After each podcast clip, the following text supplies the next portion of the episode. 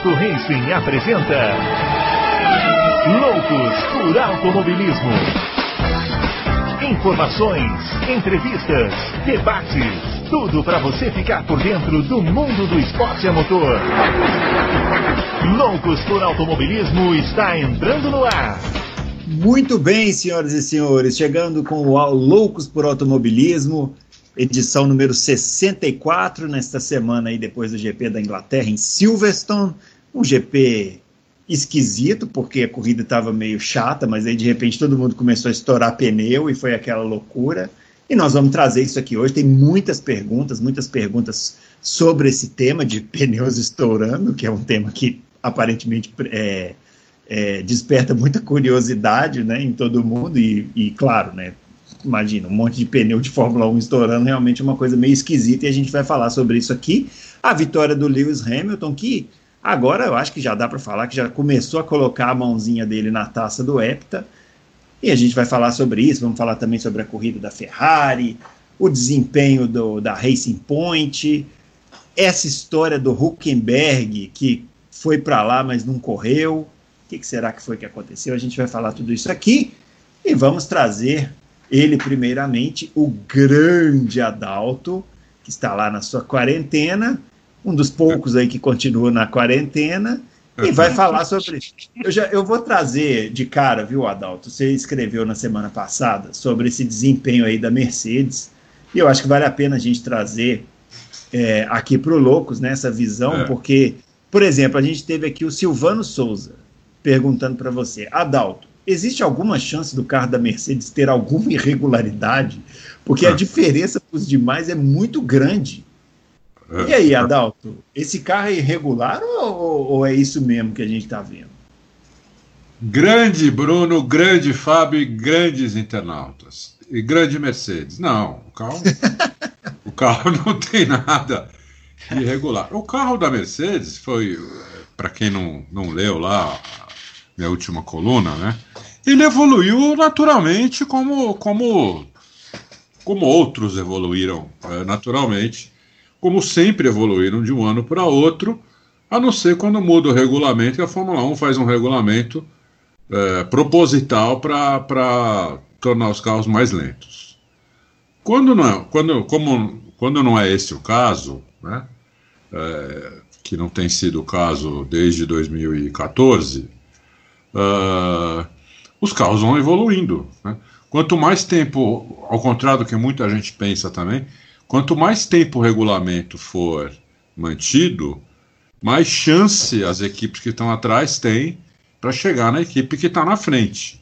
Cada vez que você muda o regulamento, você tem aí prós e contras, né? Você pode, pode colocar uma equipe diferente na frente, é, mas é, também você as equipes que estavam chegando na equipe melhor no regulamento anterior começam também tudo do zero. Então, são, é, é, é difícil dizer se é bom ou é ruim mudar o regulamento é, para tirar uma equipe do topo. Né?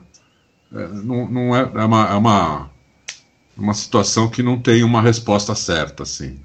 Mas a Mercedes evoluiu. Né? Enquanto a Ferrari, as mais diretas perseguidoras dela, Ferrari e a Red Bull, elas evoluíram, né? elas foram para trás em todas as pistas que a Fórmula 1 correu até agora. Então, não é uma coisa que aconteceu, uma exceção, não. Em todas as pistas. Correu em quatro pistas. Né? Nas quatro pistas, as, a, a, a Red Bull e a, e a Ferrari uh, fizeram tempos piores do que tinham feito no ano passado. Então, é evidente que se você piora uh, as equipes que estavam é, quase, na, quase chegando na Mercedes, algumas vezes ganhando da Mercedes, e a Mercedes melhora, a diferença aumenta e dá a impressão que o carro da Mercedes é um carro de outro planeta. Não é. É um carro melhor que o carro do ano passado. É um carro aí mais ou menos meio segundo mais rápido, de, de vai, o Bottas essa última corrida foi três décimos mais rápido do que ele tinha sido na pole dele do ano passado. E o, o Hamilton, que melhorou muito o tempo dele, foi quase sete décimos, mas o Hamilton não tinha ido muito bem no ano passado. Então, é, se fizer uma, uma média aí dá 4 décimos, meio segundo mais rápido. Que é mais ou menos que melhorou a McLaren e outras equipes. A Force India melhorou, Force não, Racing Point melhorou um segundo, Renault melhorou acho que 3 ou 4 décimos. Quase todas melhoraram. Quem piorou? Foi a Ferrari, Red Bull e as três equipes que usam a, a UP da Ferrari. Elas pioraram, então aumentou a diferença, entendeu? Foi isso que aconteceu. Muito bem. Está explicado. Mas a gente vai voltar nesse assunto aqui, porque ainda tem muitas, muitas coisas para se falar sobre a Mercedes. Fábio Campos, eu, você sabe que no, no, dia da corrida, eu e o Adalto, a gente fica ali naquelas trocas de mensagem marota. Ah, olha só, o que, que você achou ah, daquilo ficam, ali é, e tal, não é. sei o que. Vocês estão é. usando outro canal e de aí, comunicação, então, pelo, pelo visto. Então, mas é claro, você não responde, aí a gente vai usar canais em que não, não, tem a sua presença. É mas aí o, o é, mais ou menos. Mas aí a gente, na hora que o Verstappen, eu me lembro que quando o Verstappen parou no box, logo depois o pneu do Hamilton estourou, e eu pensei com os meus botões e mandei para o Adalto. Falei, alguém segura o Fábio Campos no dia da gravação do Loucos por Automobilismo. Porque ele avisou que essa regra da melhor volta ia dar problema para alguém algum dia.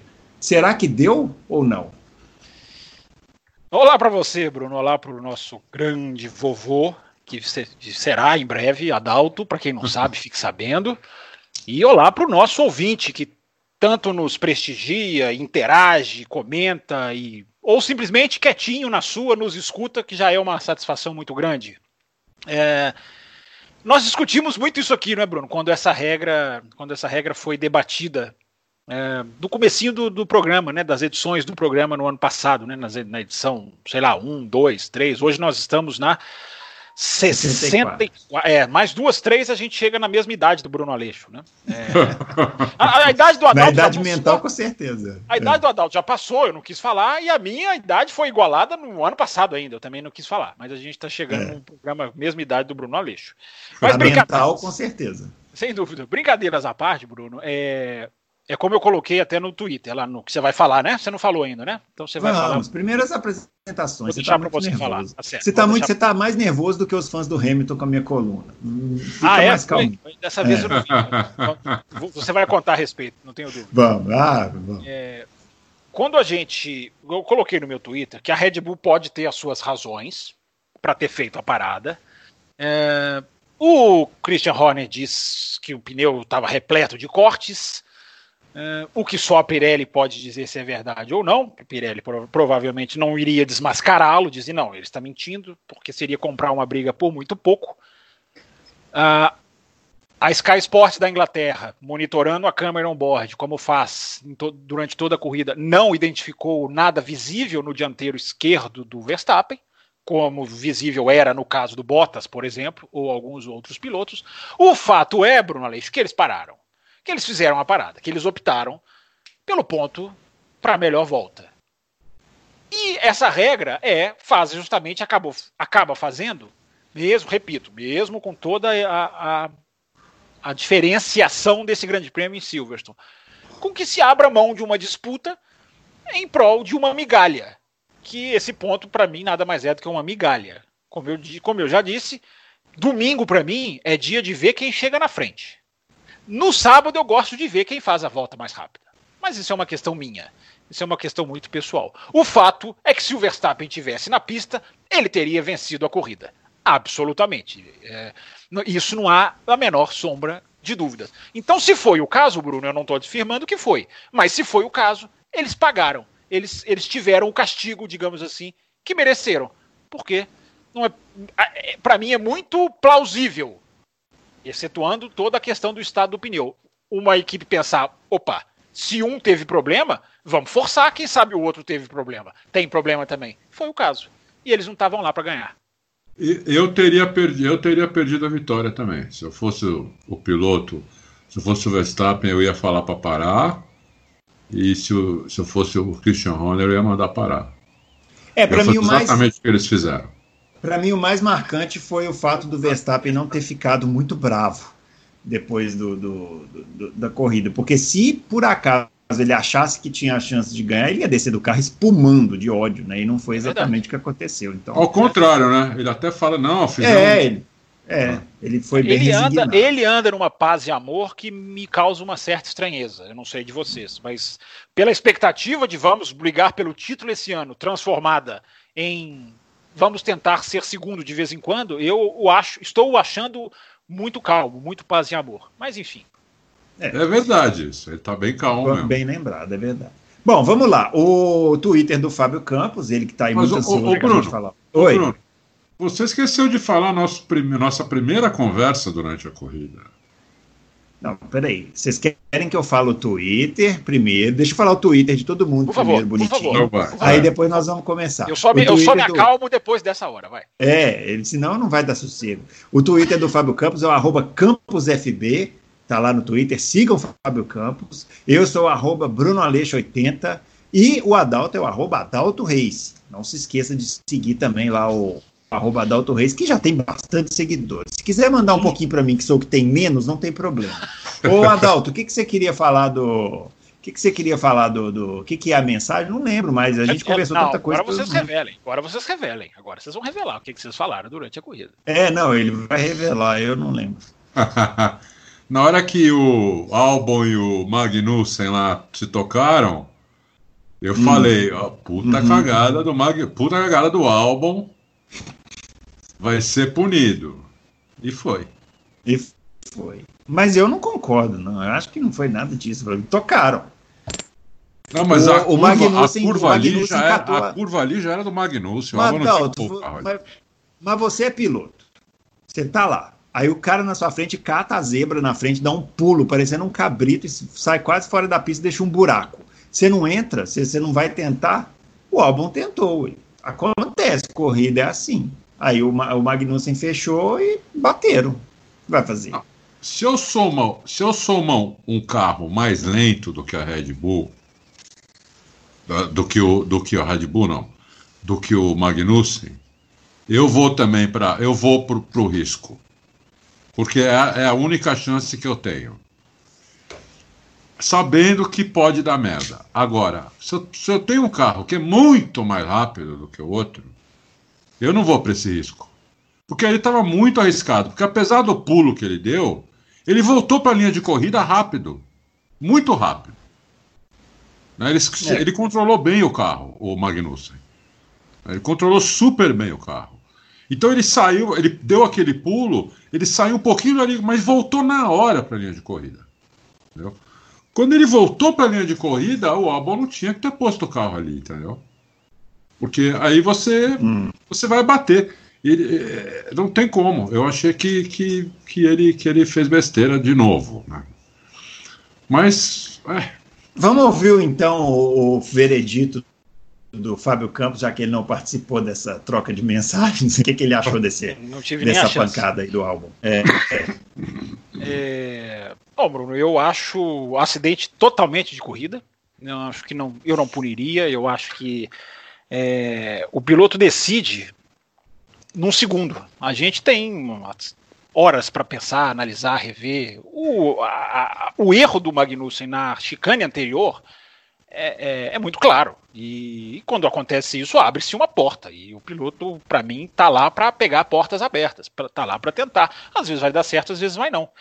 Ah, ele não fez nenhuma manobra errada. Eu, fico olhando os carros sempre, né? Fico olhando os dois carros, como digo, na Áustria, no toque com o Hamilton. Ele não fez, na minha opinião, nada errado. Nada errado. Ah, mas o cara podia estar aqui 20 centímetros para lá, para cá, dois para cá. É, como eu, eu repito, a gente tem toda uma vantagem que o piloto não tem. Ah, os dois carros estão muito lado a lado no toque, muito. Não é nem aquele caso que você vê claramente que o cara embicou para a curva quando o outro já estava ali fazendo a dele. Não, ele bateu na roda traseira do Magnussen. A roda dianteira carros- dele bateu na traseira do Magnussen. Mas os carros estão. Tão, tão, tão, não sei exatamente onde está o bico do carro dele. Os carros estão muito lado a lado. E é uma coisa que o Magnussen, como vários pilotos fazem, o Magnussen talvez não, mas vários outros pilotos fazem, é ele, ele não joga tudo. Ele vai e segura um pouco, porque ele sabe que pode ser pior para ele. Então eu acho que é mais uma punição por consequência da FIA, que age assim, bater, dois, duas rodas se tocaram. Se os dois carros seguem, nós não punimos. Se um não, carro roda, nós punimos o outro. É o pensamento não, eu nem da falei, física, ó, eu, eu, nem, eu nem, na hora, eu nem falei que ele ia ser punido nada. Eu só achei que a culpa tinha sido dele. Sobre punição, talvez eu, talvez eu também não punisse. Mas que a culpa é, foi o... dele, foi. Aproveitando que a gente entrou nesse tema, o Marcos dos Santos queria que a gente fizesse uma comparação é, entre a batida do Hamilton com o álbum em Interlagos 2019 e álbum com Magnussen em Silverstone 2020. E o Danilo Duarte também queria saber sobre essa punição ao álbum. Vocês acham que tem paralelo aí entre os dois, entre os dois acidentes? A culpa do, do Hamilton com aqui Inter, a culpa foi totalmente do Hamilton aqui em Interlagos. É, ele não tinha espaço ele, e ele deu no meio do, do álbum. É, e acho que foi acho que foi pior do que do que esse do álbum com Magnussen que eu achei que a culpa foi do álbum mas assim tinha algum espaço vai. Como o Fábio falou se o Magnussen se ligasse que o cara ia tentar por ali talvez ele não fizesse a, a linha de corrida perfeita abrisse um pouquinho mais talvez desse para passar não sei. Mas no, no caso do Hamilton com o álbum aqui em Interlagos não tinha espaço nenhum Zero de espaço. Então a culpa foi totalmente do Everton aqui em Interlagos. É isso aí. Muito bem. É, Fábio, você quer fazer essa vocês comparação? Não, vocês não me coloquem para ser diretor de prova ao lado desses dois, porque eu, não, eu vejo bem diferente. Eu acho que o, tinha espaço em Interlagos. É claro que o Hamilton é, é, é foi ali mais culpado, mas o álbum é, como se não houvesse ninguém como se não tivesse um carro ali. E há, uma, há aquele instante de porta aberta. Eu acho que o álbum em Hamilton em Interlagos é mais dividido do que o álbum em Hamilton na Áustria. É, e o, o próprio álbum, eu fiquei observando, o próprio álbum em Interlagos fica meio. É, meio assim, meio inseguro na hora de, de cravar, de atacar o Hamilton. Na, na, na Áustria ele, ele ataca de forma mais veemente, até no rádio, fala, fala bravo. É, mas eu vejo diferente. Hein? A, gente, a, nossa análise de manobras ela é bem diferente aqui no Lobo. Diferente, diferente. É, o, ó, o Interlagos acabou a corrida. A primeira coisa que o Hamilton foi fazer foi lá no box da Red Bull pedir desculpa pro álbum. Não, sim. Então, ele reconheceu mais, que foi O Hamilton foi mais, foi, foi, foi mais culpado. Mas eu, eu, eu revendo. Aliás, eu não tive essa impressão lá em Interlagos vendo, e nem na primeira vez que eu vi. Foi depois, vendo uma outra vez, naqueles tantos de pós-corridas que a gente assiste quando a gente volt, volt, voltava né, de Interlagos. É, é, que eu fiquei com essa sensação. Re reanalisem se vocês puderem, fiquem de olho no álbum. Se alguém mudar de opinião, escreva para loucosproautomobilismo.autoracing.com.br. é isso aí. Vamos falar de pneu, então? A gente já daqui Não, a pouco a gente vai voltar nesse tema. De, de, álbum, deixa eu só falar uma coisinha do álbum. Eu tô, eu, eu tô achando que Ele o álbum tá pior do que eu, hein, Bruno? Eu tô achando que o álbum tá se dando muito mal em disputa, entendeu? Eu não sei se é por pressão, por pressão por resultado, pressão da Red Bull, é, pelas circunstâncias que estão acontecendo. Eu não sei por quê mas ele tá, tem, tem, tem tido muito problema com, em disputa. Ele, ele já bateu esse ano em cinco corridas, bateu, bateu em três, em disputa. Entendeu? E é curioso é que essa era uma Quatro. grande qualidade dele, né? Que a gente. Então talvez seja por pressão, entendeu? Talvez é. seja por pressão da equipe, pressão por resultado. Já tem um monte de gente pedindo outro piloto lá, né? É. Não é fácil, né, ser piloto da Red Bull. Você viu o Kvyat, na hora que ele bateu, ele pediu desculpa para a equipe, depois a gente viu que não foi culpa dele nada. Ele tá, o pneu que explodiu lá e ele acabou rodando. É, é. é mas então. a questão do álbum, eu, eu, acho que as batidas não são culpa dele. Se ele, se, ele, se ele se envolve em três acidentes, tudo bem, você pode julgar que foi um pouquinho aqui, assim, ali, mas eu acho que são todas indiscutíveis. É, se ele se envolve em vários acidentes, mas ele não é culpado claro nesses acidentes, é, eu não acho que ele, tenha, que ele esteja caindo nesse, nesse quesito. É, são fatos, três em quatro. Mas vamos analisar todas uma por uma. Eu não consigo chegar à conclusão de que ele foi. de que ele fez alguma coisa assintosa ou alguma manobra fora das características que ele sempre apresentou. Eu acho que não. É, que são disputas duras mesmo, né? Talvez tenha que ficar mais atento, são nessa, por exemplo, no treino ele rodou de novo, bateu, né? Aí sim, na sexta-feira. É, na sexta-feira. Aí sexta, sim. É. Aí, aí Não, eu acho olha, que encaixa o que o falar Adal uma tá coisa dizendo. pra você. Aí pode ser Se- alguma coisa a mais. Sendo culpa total dele ou parcial dele, na minha opinião, a culpa é parcial dele. No- dos três acidentes, dois, a culpa foi parcialmente dele, 70% dele. Isso, isso, isso, isso na equipe começa a formar um, um problema pro cara, entendeu? A, a equipe co- começa, co- ele, o cara começa a ter um problema na equipe. Pra vocês terem uma ideia, o Hamilton teve esse problema em 2011 na McLaren que ele já era campeão mundial e tudo. Ele teve esse problema na McLaren. Então você imagina o álbum que está Teve começando cargo agora. ameaçado, né? O álbum é diferente, né? Agora, mas- o- ele acabou de substituir um cara que não fazia nada. Que ficava sem atacar, que ficava preso no, no- atrás do pelotão, como ficou em Hockenheim no ano passado. É, então, eu acho que ele Sim. vai pra cima, né? Sim. E não- cima. por isso que eu falei que o, o, o, o Helmut Marko, em relação ao Gasly, falava que o Gasly podia ficar atrás de um outro piloto 200 voltas e não ia passar. É, esse, era, esse era o maior, a maior, vai, é, crítica do, do, do Helmut Marko em relação ao Gasly. Acho que falaram tanto isso pro álbum que agora ele quer passar de qualquer jeito, quer passar por cima dos caras, entendeu? Não sei. Ele, ele tem que entender que ele tem um carro mais rápido do que a maioria ali. Só a Mercedes tem carro mais rápido que ele. Então ele tem que. Quando ele. Ele tá largando atrás, tá tendo problema, tá batendo, tá. Ele tá tendo que recuperar a corrida, ele tem que se ligar que se ele não passa numa curva, ele vai passar na outra. Porque o carro dele é mais rápido. Ele não está ali disputando a vitória com o carro do mesmo nível, que os dois vão dividir curva. Não. Ele está passando o cara que teoricamente seria retardatário, entendeu? Então ele, eu acho que ele tem que tomar mais cuidado. Eu acho que ele tem que tomar mais cuidado no caso dele. Porque na próxima corrida, se, ele, se acontecer isso de novo, entendeu? É, olha, eu não sei não o que acontece com ele. Eu não sei não o que acontece com ele. Muito bem, vamos lá. Vamos falar de pneu, Vamos. porque tem várias perguntas sobre pneu.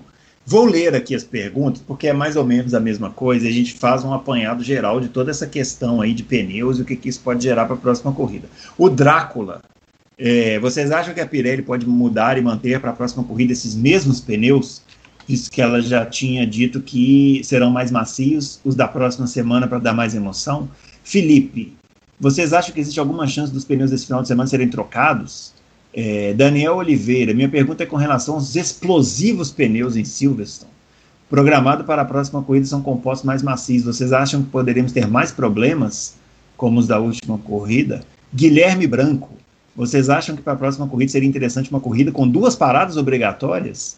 O Vinícius, devido à alta degradação dos pneus, é possível que a Mercedes ou alguma outra equipe tente passar o Q2 com pneus duros ao invés de macios ou médios? Boa pergunta. O Ricardo Veríssimo.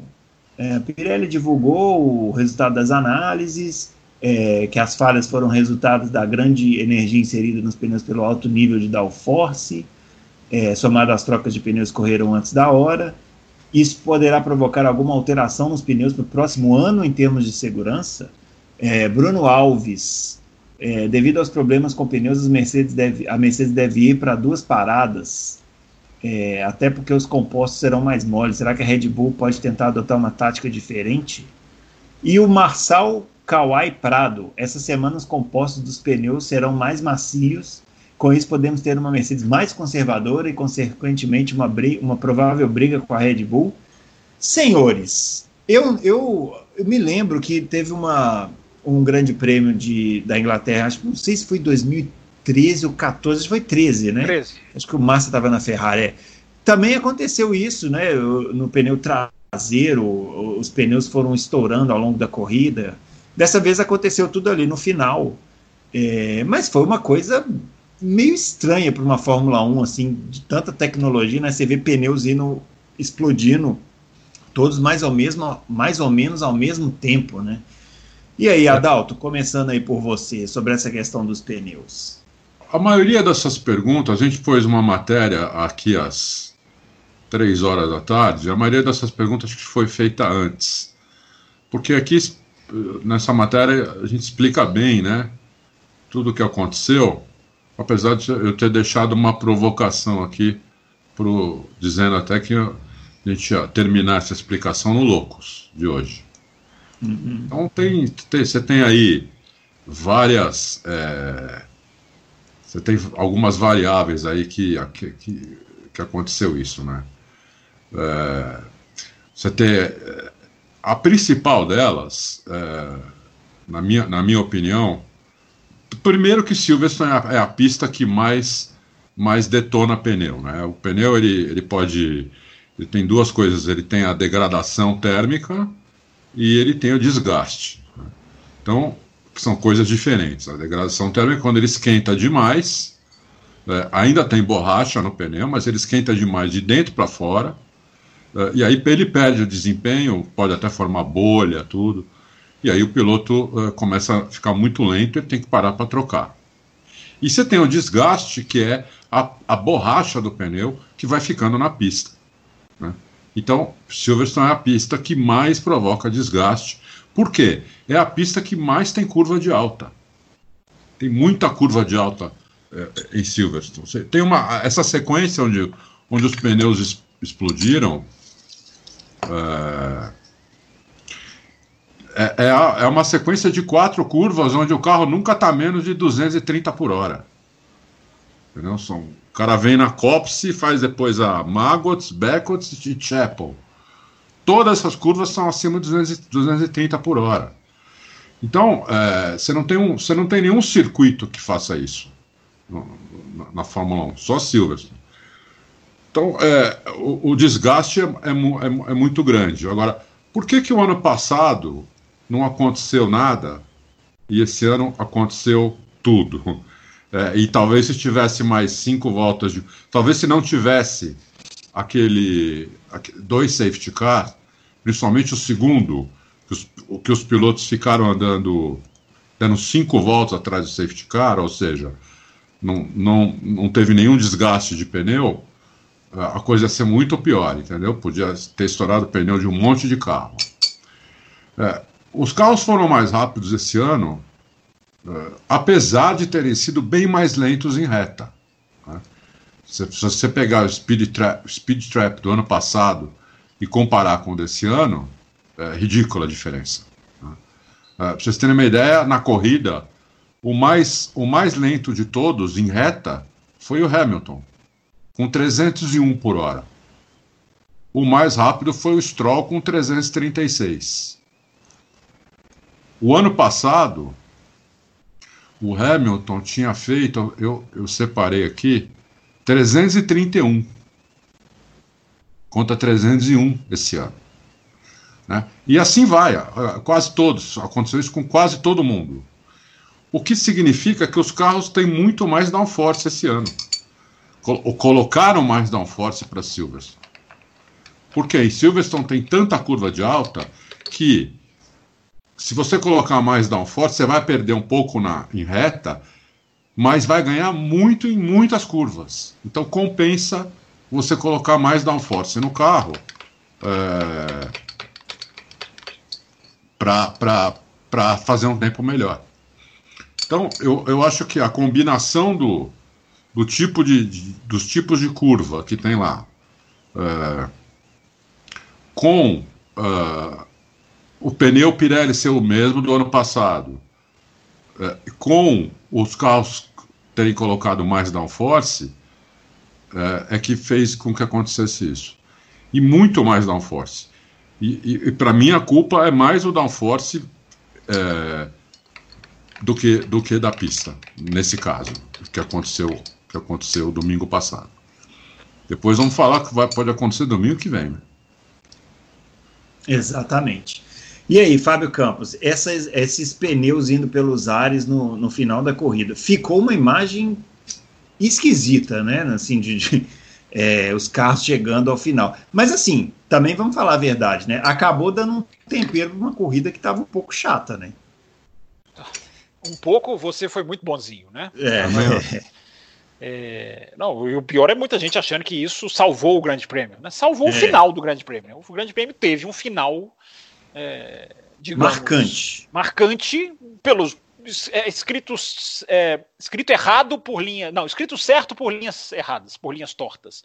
Porque isso não é o tipo de emoção recomendável, eu diria. Né? Pode ter sido legal, a imagem do Hamilton, discutimos isso ontem, né? O Hamilton cruzando aquela última volta com três rodas, o público, se estivesse lá, teria ido à loucura no, no momento em que ele tivesse cruzado a linha com o Verstappen ali é, beirando, acho que foram seis segundos no final das contas que ele cruzou a linha. Teria sido uma coisa é, épica para quem tivesse na arquibancada, o que não, não faz ser, repito, recomendável. É, eu comentei, Bruno, eu não me lembro se a gente ainda não tinha o Loucos, olhar no café, se foi 2017 ou 2018. É, a, essa Fórmula 1 a, que mudou a partir de 2017, com esses carros, é, fez com que a pista de Silverstone se transformasse em outra pista sem precisar mexer um centímetro do traçado. É, à medida que esses carros. É uma coisa absurda que não acontece em nenhuma outra pista do modo como acontece em Silverstone. Eu vou explicar o que eu estou dizendo. É, a força aerodinâmica que esses carros passaram a ter é colocada à prova em Silverstone de uma maneira que não é em outras pistas. É, esse carro faz hoje, esse carro da Fórmula 1 transformou hoje a Copse a Abbey, a Stowe, a, a Maggots, praticamente todas em curva pé embaixo. Onde se levantam um pouquinho, aqui ou ali. A Copse é feita pé embaixo. A, a Abbey também. Inclusive, eu vou dar até um depoimento, porque eu fiquei, coincidentemente, em 2014, sentado ali na, na, em frente à, à curva Abbey.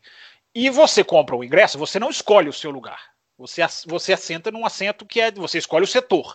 Mas o uhum. assento certinho você não escolhe.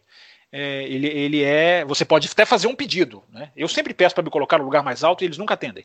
Mas, enfim, você pode fazer um pedido lá nas observações. O que eu estou querendo dizer, eu acabei, por sorte, ficar sentado de, um, de, uma maneira em que eu pegava exatamente o carro reto para mim, de costas, evidentemente, quando ele estava fazendo a curva né, quando ele tinha terminado a Abbey, que é a curva 1, tá? Para quem não sabe a curva que eu estou falando.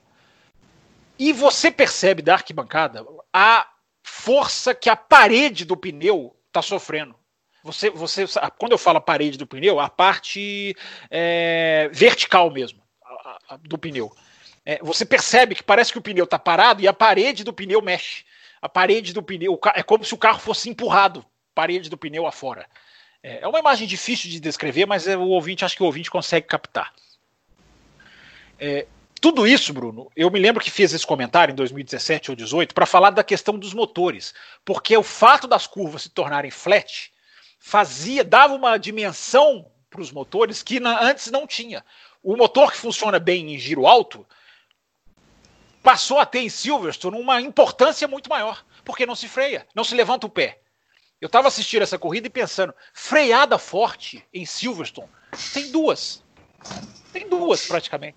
É na curva 3, a Village, né, depois do S ali na inicial. Uhum. Uh, e na freada onde o Vettel bateu com o Verstappen o ano passado, na freada da, chicane, da, da penúltima curva, né, a penúltima uhum. chicane.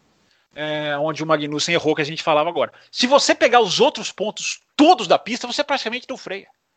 Então é, virou é um, um circuito. Né, é um toquinho, é um toquinho, um toquinho na Stow. Eu tava vendo as câmeras on board, e é aquele gráfico no, no Halo, que eu costumo uhum. não gostar muito daquele gráfico, mas esse, esse final de semana eu, eu, eu aproveitei bastante, ele foi bastante útil. É, é, um toquinho no freio, é um toquinho no freio na Brooklands, que é depois daquela reta, né? A reta Wellington Straight, enfim. É, o legal de Silverstone é que tem, as curvas têm nome, né? As curvas têm, têm alma, as curvas têm história. É muito melhor do que curva 25, curva 21. É. Mas isso tudo para dizer, Bruno, que essa questão que dos motores para mim influenciou bastante, porque o motor passou a ter outra importância, mesmo sem a pista ter mexido nem um centímetro, nem um milímetro no seu traçado, também tem a ver com os pneus. E vai mais ou menos nisso aí que o Adalto falou. Os carros são de 2020, os pneus são de 2019. Os carros o ano que vem serão de 2021, embora os mesmos de 2020, com atualizações. Os pneus de 2019. Por isso vão fazer um corte no assoalho, na, algo muito agressivo em termos de aerodinâmica. Então, Bruno, isso transformou o peso desses carros nos pneus algo muito maior do que, do que era. E você lembrou muito bem. A Pirelli, que errou, errou grave, errou feio, porque tinha que ter previsto. Ora, são carros mais rápidos, é um pneu que não mexe. Nós temos 2013 como exemplo de, de, de perigo, de sucessão de falhas, e a Pirelli fez um cálculo de voltas, tem lugar que fala 40, tem lugar que fala 50, não interessa. O, todos os carros que estouraram estavam dentro do, do, do parâmetro, seja, uma, seja o que alguns dizem, de 50, seja até o menor, que alguns falam que a, a Sky falou que era de 40. Todos, to, estavam todos dentro dessa perspectiva, ou seja, houve um erro, houve uma subestimação, se é que existe essa palavra, da Pirelli nesse, nesse tipo de. do que poderia acontecer. E com pneu, não dá para brincar, né, Bruno? Porque um estouro de um pneu, Schumacher quebrou a perna lá em 99, embora a razão não tenha sido exatamente essa. Mas um estouro de pneu, dependendo do, de onde ocorre, de como ocorre, pode ser algo muito grave. Eu acho que o Kvyat escapou ileso de uma batida que eu, eu vendo e revendo é impressionante. Até porque ele bate no duro, né? Não tem ali é. nenhum tipo de, de, de amortecimento. Então, Bruno, eu acho que é isso hoje, como essas curvas todas, infelizmente, tá? Infelizmente, tem gente que gosta. Ah, curva flat, eu não gosto. Eu prefiro ver o mais ousado acelerando mais e o mais fraco levantando o pé. É, hoje são todas flat, Bruno, e o pneu sentiu e sentiu muito. É isso aí. Adalto, para a próxima corrida teremos pneus mais macios ou vai mudar? Não, não vai mudar. Não vai mudar, vai ser pneu, vai ser pneu mais macio. Até agora não vai mudar. Inclusive, é, uma, não, não informação, não, é. Não vai não. Uma informação recente, Silverstone está, eles estão, eles estão nesse momento, eles estão reformando a zebra da uh... na Chapel, é na saída do complexo ali, na Chapel. Não, não sei ali, se é na Chapel, acho é que não é na onde Chapel. Levantaram, é ali onde eles levantaram a poeira o final de semana inteiro, não é ali? Na Beckett's. Não é na Beckett. É, Beckett e a Chapel são quase a mesma coisa ali, é, é o complexo. Isso. Eles estão mudando a, a, zebra lá, colocando uma zebra uma, menos agressiva, porque pedir para os pilotos não passarem em cima da zebra não dá, entendeu? Não dá. É, você pode falar para os pilotos não passarem para fora, fora da pista, mas em cima da zebra eles, eles vão passar, não tem jeito. Senão você perde muito tempo, entendeu? Ainda mais uma curva feita pé cravado. Então eles vão passar sim. Então eles estão reformando já, então acho que não vai ter mudança não. Vai ter, vai ser a mesma, vai ser, vai ser esse pneu mais, mais macio e vai ter duas paradas no mínimo. Se bobear até três, mas duas vai ter. Isso vai mudar bastante a corrida, né? É, quem não conseguir fazer o que, quem não conseguir passar do Q2 para o Q3 com pneu médio é, e, e, e, tiver que usar o pneu o pneu macio, vai na corrida, vai vai vai vai fazer a primeira parada com sei lá Quatro seis, voltas. sete voltas. É. Entendeu? Então vai, vai mudar Voltando bastante. Voltando aos tempos de que a Pirelli começou né, na Fórmula 1, que os caras paravam a cada cinco voltas para trocar pneu. É. É, não exagere, não era assim também. É, mas, mas, mas, mas, já te, não, mas já teve corrida que foram 4, 5 voltas. Na época mais crítica, teve que, que foram as primeiras, por causa do pneu que vem, né? Do qualifying. Uhum. É, teve muito ouvinte que você, se você leu todas as perguntas na sequência, então a chance de eu lembrar os nomes é zero. Mas os ouvintes que perguntaram, os ouvintes que, que, que perguntaram das duas paradas, é, é, é, é, é alguém aí falou duas paradas obrigatórias, elas já são obrigatórias. Porque uhum. o mais duro no final de semana que vem é o amarelinho deste último final de semana, ou é o médio. Ele não aguenta sem, ser, sem fazer duas paradas. Então, a, as duas paradas já é algo definitivo. Definitivo. Uma Haas pode tentar, levantando o pé, ok. Mas competitivamente, duas, para, duas paradas é definitivo. Porque simplesmente por essa conta. O duro será o que foi o médio, e o que foi o médio aguenta, eu acho que 30, agora eu não tô com o número aqui na cabeça, acho que era 30, 30 e poucas, ou 20 e 25, não sei. Enfim, vai ter que parar duas vezes, não vai ter como. Aliás, eu gostei de ver o Grosjean, viu, fazendo, andando ali no meio do pilar. É uma estratégia que a gente já sabia desde o início que não ia dar em nada. Mas pelo menos ele ficou lá, segurou tentar, a turma, né, tentou, É tentar, é você tentar, é. né? Você é, conta tentar, com a chuva, é. com Porque car, ali, se, vai, não, se dá um safety car ali, podia dar certo, né? Acho que a Haas pelo menos está tentando alguma coisa. E ele fez uma coisa que foi incrível, porque ele fez 36 voltas com este pneu que eu tô dizendo, que é. não é para contar, que não é tudo bem que competitivamente ele perdeu muito, voltou para último e por lá ficou. É. É, passou o Raikkonen, né? Mas o Raikkonen hoje em é. dia é Raikkonen. Uma, é uma coisa muito estranha. É. Mas ele fez 36 voltas, repito, com o pneu que será o vermelho no próximo final de semana, que será o mais, que será o mais, não, não, na verdade não, ele será Peraí, agora, agora me deu um branco aqui. Peraí. O vermelho vai ser amarelo agora. É, não, ele vai ser o, ele vai ser o branco, ele vai ser o mais duro. É. Eu, eu, eu, eu, eu, eu, eu mirei pro lado errado. Eu, eu desci a escada, na verdade, é subir. É, ou subir, é verdade, é descer, enfim, me compliquei. Mas é, é, vai ser o pneu mais duro com 30 e andou 36. Ninguém andou nada perto disso, nada perto disso nesse, nesse final. O que mais andou com pneu com pneu branco, ah, o pneu amarelo, né, o, o médio, foi o álbum que andou 22 o Grosjean andou 36. É. Muito bom. E a, a mensagem dele no final do, do, da corrida no rádio é, é muito triste, né? Que ele falou assim: Nossa, eu acho que eu nunca andei tanto numa corrida na minha vida e, e terminamos em último. Coitado. Eu não sei se vocês bom, vão culpá-lo pelas é. manobras. É. Eu não o culpo pelas, de, pelas manobras. Não, de jeito algum. Não tem que culpar nada. Ele tá chamou essa segurar, de manobra Verstappen. É, pois é, que ele, ele mexe ali na freada. Não, não né? e, e, a Mas, declaração assim, dele é perfeita, né? Não é. existe é. regra que proíba isso. E se não é. existe regra que proíba isso? É, é que ele, é, foi menos assintoso do que o Verstappen costuma fazer. Que o Verstappen ele vai todo para a linha de dentro. Ele deu uma mexidinha ali, né? Assustou o, o Carlos Sainz, né? Então, acho que fez com o Ricardo depois também. Ricardo, Ricardo ficou mais bravo do que o Sainz. É. Ah, eu gostei de ver o Grosjean. Bom, vamos lá. O, vamos falar do Hamilton agora. Pergunta do Felipe Pereira. É, ele quer saber o seguinte: ele viu uma matéria falando que o Hamilton atingiu 230 km por hora com o pneu furado. Ele quer saber se é normal fazer isso é, sem cometer erros. Eu confesso, eu vi isso também, acho que foi uma telemetria. Eu não sei dizer eu não sei dizer se isso é normal ou não é. Eu nunca vi telemetria de piloto andando com pneu furado. Não sei se qual é a velocidade que se atinge com o pneu furado. Eu não sei se a extensão dos danos do pneu influenciam isso. O, o Carlos Sainz, por exemplo, não quebrou só o pneu, o pneu quebrou a asa. Então, eu não sei o que vocês acham dessa atuação do Hamilton com o pneu furado. O pessoal ficou bravo, porque uhum. é, eu, por exemplo. Não, eu, eu falei que eu falei que sim, existem muitos motivos para considerar o Hamilton um piloto espetacular, mas não chegar com três pneus. Todo mundo levou o carro para o box com três pneus. Ele levou o carro até a linha de chegada, que é basicamente chegar onde ficam os boxes. Então, mas, mais ou menos, visão, Bruno, mais ou menos. Por exemplo, na volta que. Me o... convença, senhor Adalto. eu, vou te, eu, vou tentar te convencer com isso agora. Ah. Na volta que o, que o Bottas. Eh, se você comparar a volta que o Bottas furou o pneu dele, uma volta que o Hamilton furou o pneu dele, o Hamilton foi 10 segundos mais rápido que o Bottas. Lógico que aí você tem que considerar é, que né? o Bottas é. foi para o box. Não, e, e não, o, o, pneu não fura no mesmo ponto, né?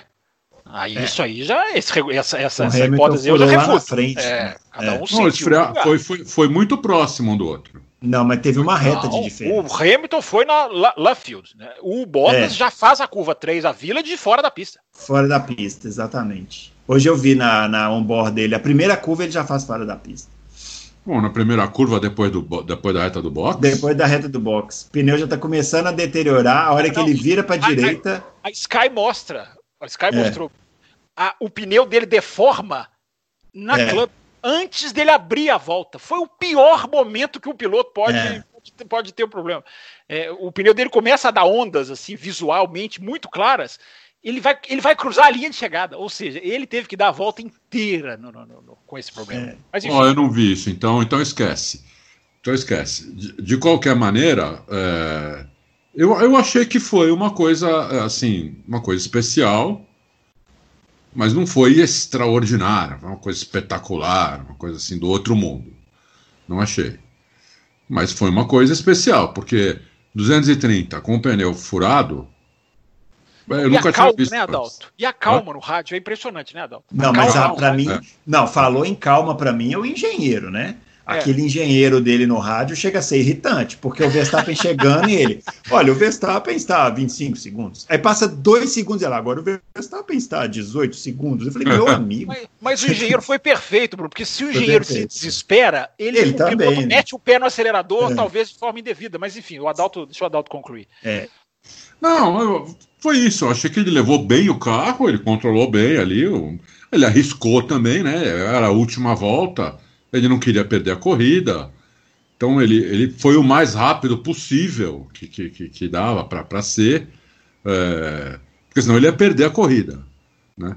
É, eu achei legal, mas não achei do assim, não achei do outro mundo, entendeu?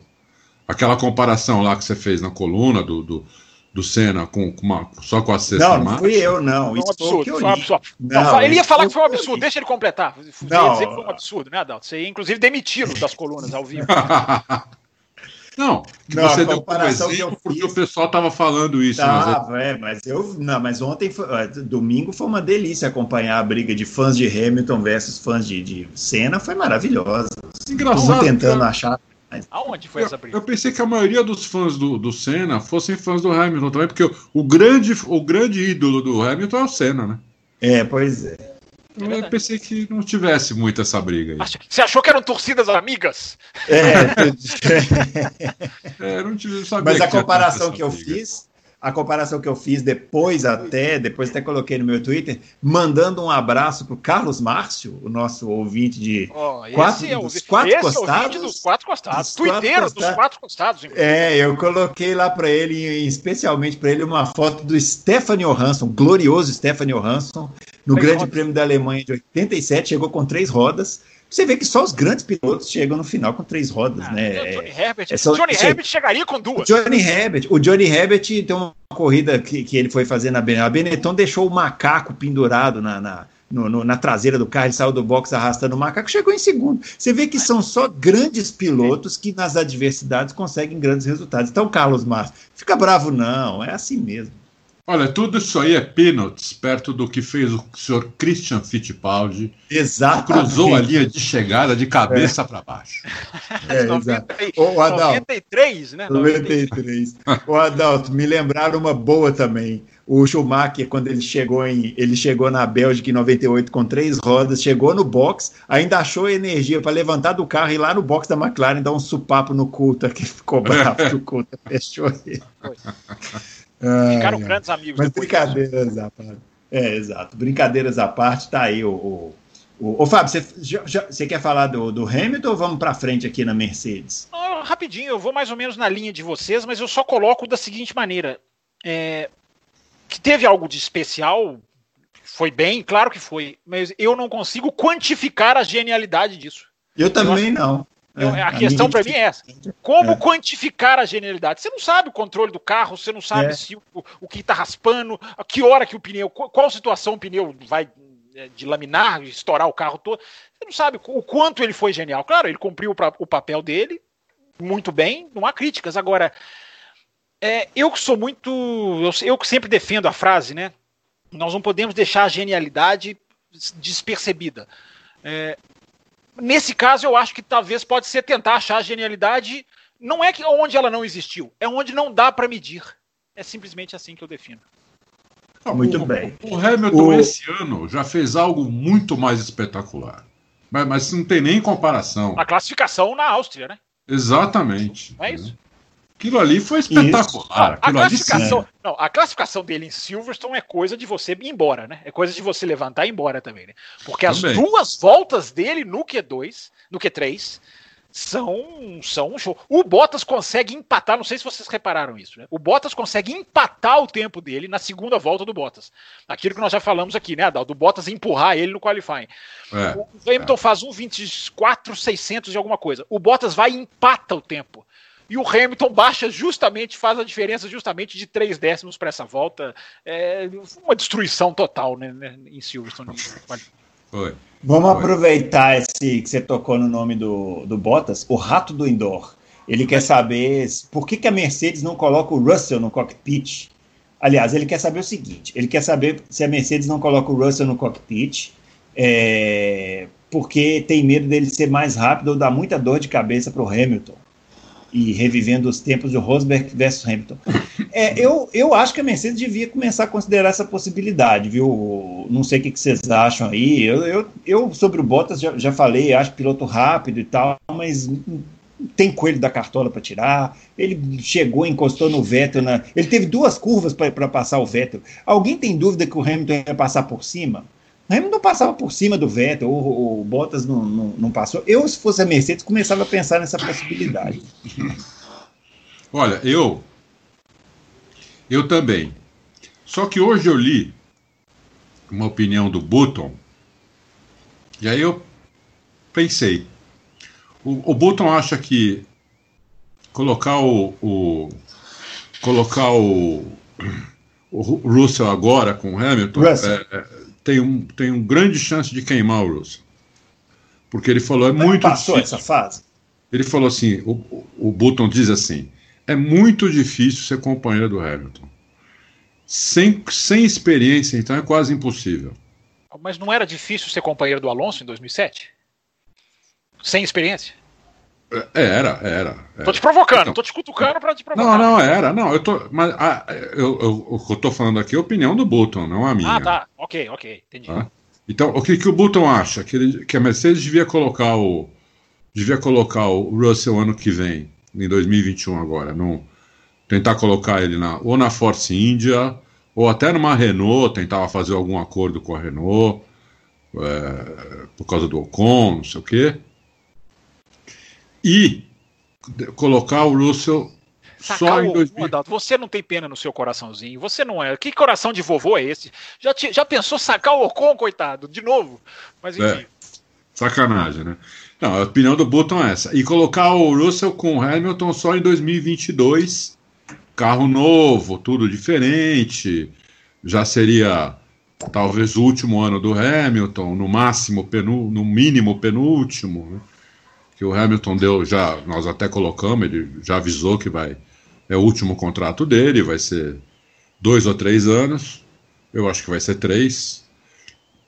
E então é, a opinião do Button é essa. Eu, eu fiquei pensando, talvez ele esteja certo, entendeu?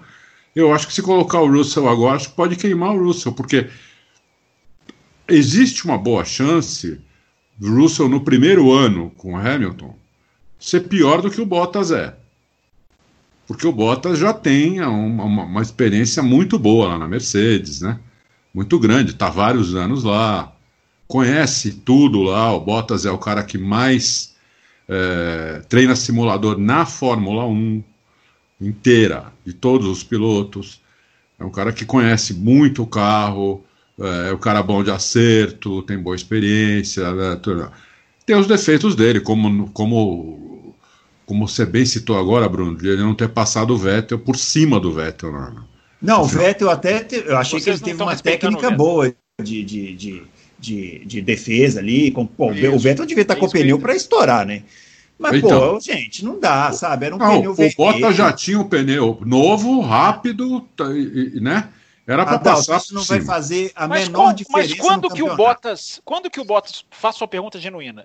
Quando que o Bottas alcança o Vettel? É, é, nas, é nas, últimas curvas? Eu não, estou me lembrando aqui. Não, eu acho que ele teve duas curvas. Ele teve, ele, ele conseguiu abrir o DRS ali na reta. Ele teve aquela curva, é, a, prime, a, a, penúltima, e depois a entrada da chicane para tentar a ultrapassagem. Ele tentou na primeira curva, aí na segunda ele não tentou. Ele só colocou por dentro e, e depois recolheu. É, eu, assim, de novo, não ia fazer nenhuma diferença no campeonato, é um ponto só, mas mostra a capacidade que um piloto tem de, na hora do aperto, se virar para conseguir um pontinho e o outro não. Então, é. realmente, assim, é, é, rápido, é rápido, é, conhece a equipe, anda muito no simulador, é muito bonzinho, é um, piloto, é um muito bom piloto. Inclusive, o, o, o Bottas saindo da, da Mercedes, eu, eu, talvez até coloco, se eu fosse da Renault, da McLaren, chamaria para minha equipe. Agora, para Mercedes. Vamos vocês de novo, acabar com a carreira. Não, pode ser qualquer um. Agora, na Mercedes, precisa ter alguém, sabe? Eu, eu queria ver um cara igual, pô, a volta que esse Russell deu no Q2 lá, depois até acabou anulada a volta. É espetacular, sabe? Tá, tá, merece uma chance numa equipe relevante. Então, mas o, mas o é Button, que é o campeão mundial, que tem muita experiência, que sabe como que as coisas funcionam na Fórmula 1, acha que teria boa chance dele ser queimado no primeiro ano. Entendeu? É, então, eu, eu acabei. Então, eu, eu tinha outra opinião. Eu, eu agora, o Button, com os argumentos dele, ele me convenceu que eu acho que não deve ir mesmo agora. Deve esperar mais um ano. Porque o, o, o, o, Russell, se a gente for olhar bem, ele não teve um companheiro de equipe forte ainda. Não. Ah, o Button fala isso também. Não, não, ele não teve um companheiro de equipe, de equipe ainda. O forte é. você foi generoso. É, então. O Button fala isso também. Precisava ver ele no meio do pelotão, no meio do tiroteio, né? Com um companheiro de equipe forte. Porque aí sim ia dar confiança, ia dar confiança para ele, confiança para a equipe, confiança para todo mundo, entendeu? Pegar ele onde ele está, que é na pior equipe, na pior equipe do grid, equipe mais lenta, e colocar ele na mais rápida, ao lado do melhor piloto, a chance de queimar, eu acho que o Button tem razão, a chance de queimar é grande, entendeu? é grande. Ver os pilotos que andaram com Senna, é, tudo, quase tudo foi queimado. Os pilotos que andaram com Schumacher. Né? É, mas não, mas, mas, mas esses caras eram fracos. Esse Russell parece um piloto diferenciado, né? Sei lá. É, eu só tenho medo porque eu acho que o, o, Russell pode estar perdendo o trem da história, entendeu? Porque é, até comentei isso aqui depois do GP da Áustria. Você vê o Norris na McLaren, é, não vai ganhar corrida com a McLaren agora. Mas tá lá, tá brigando no meio do pelotão, tá, tá aprendendo. O Russell tá correndo contra quem? Contra ninguém. O, agora a Williams disputa entre eles, e é uma disputa desigual, porque esse Latifi também é muito fraco, e o, e o Raikkonen, que agora caiu para o final, que é o que o Fábio falou aí, tá uma situação esquisitíssima essa do Raikkonen também, parece que parece que tá lá, mas não tá. Né? Então eu, eu, só, eu só penso isso, assim, é um piloto que pode estar tá ficando desperdiçado por não, não conseguir ter experiência entre os, as feras. Então, mas você não precisa colocar ele direto do lado do Hamilton, entendeu?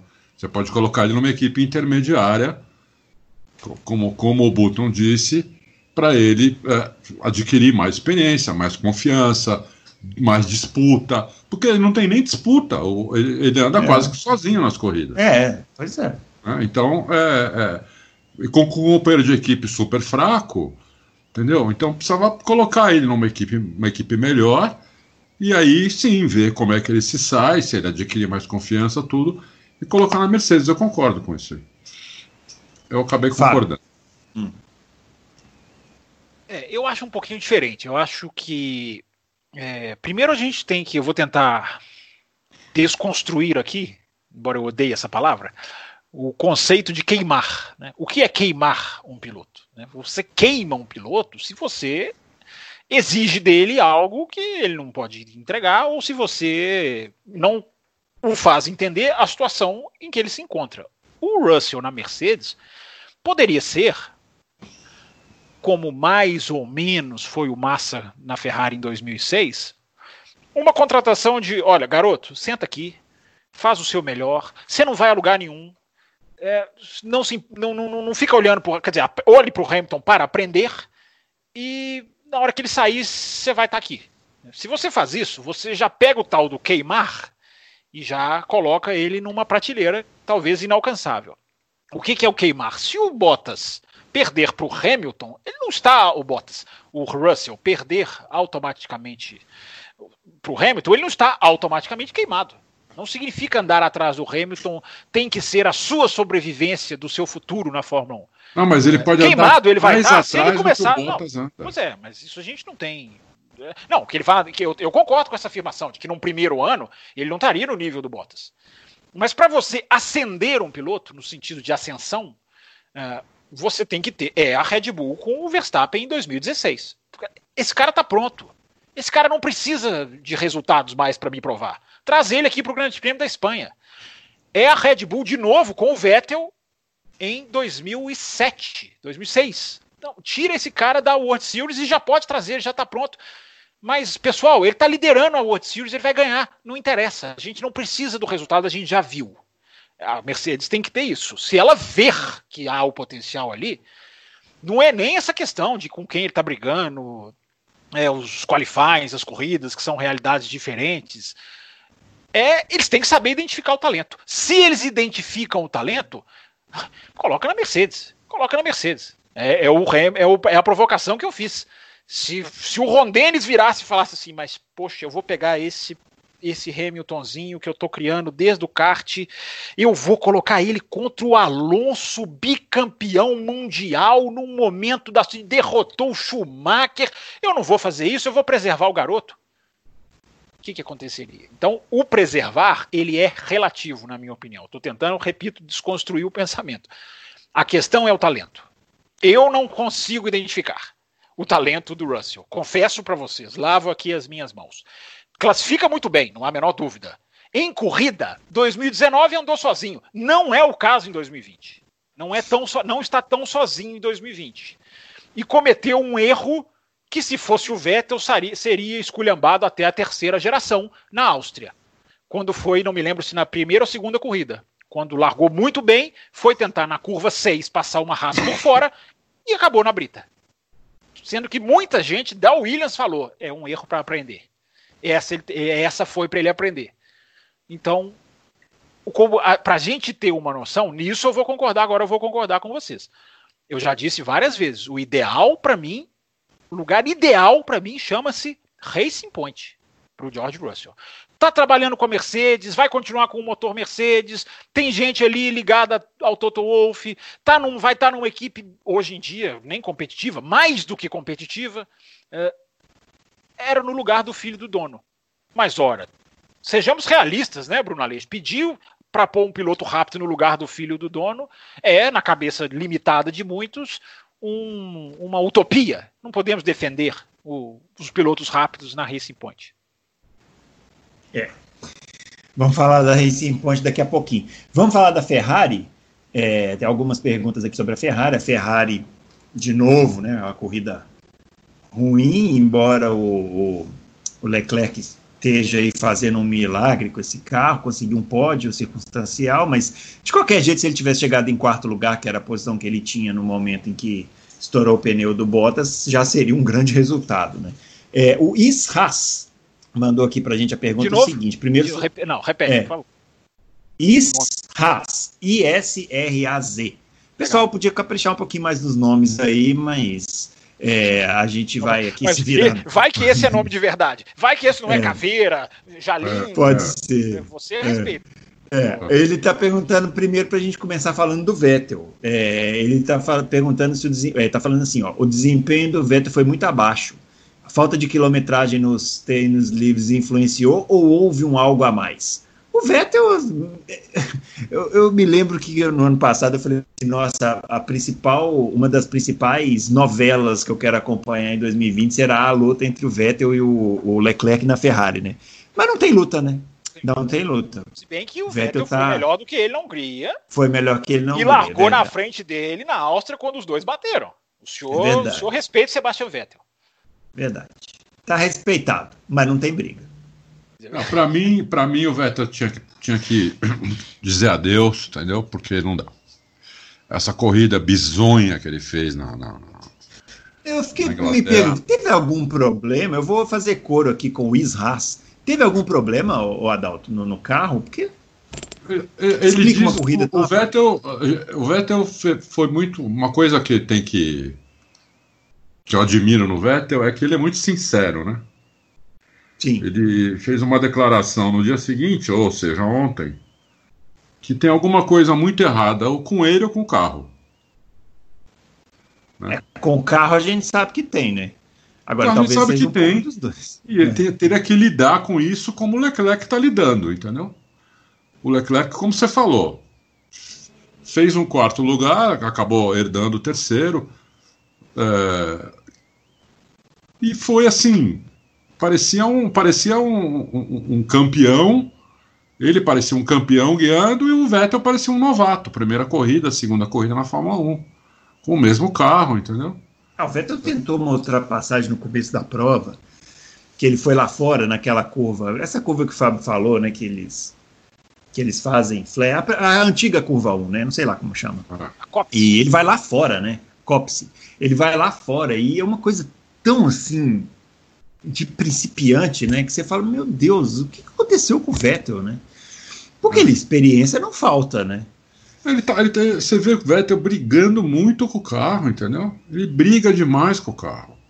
Toda a câmera on board você vê o Vettel brigando com o carro. Mas é, isso aí é, isso aí é, não é de agora. Isso aí é desde 2017. Então, é, é e, e, agora ele perdeu também a. Ele perdeu lá.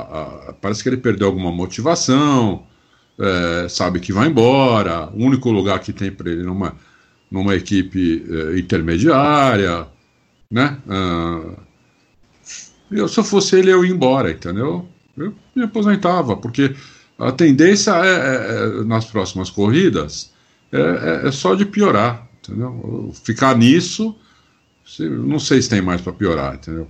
Mas ficar nisso, entendeu? Então, é, eu, eu, eu tô, tô eu estou bem convencido de que o Vettel uh, devia, devia se aposentar. Esse devia ser o último ano dele. E aí, Fábio, Sebastian Vettel? É, eu acho, eu acho um pouco diferente. Mais uma vez, eu uhum. acho o seguinte: é, a prova dele foi muito ruim. Foi, foi foi abaixo da crítica. Vou repetir uma expressão que eu usei para falar do Vinhales na MotoGP.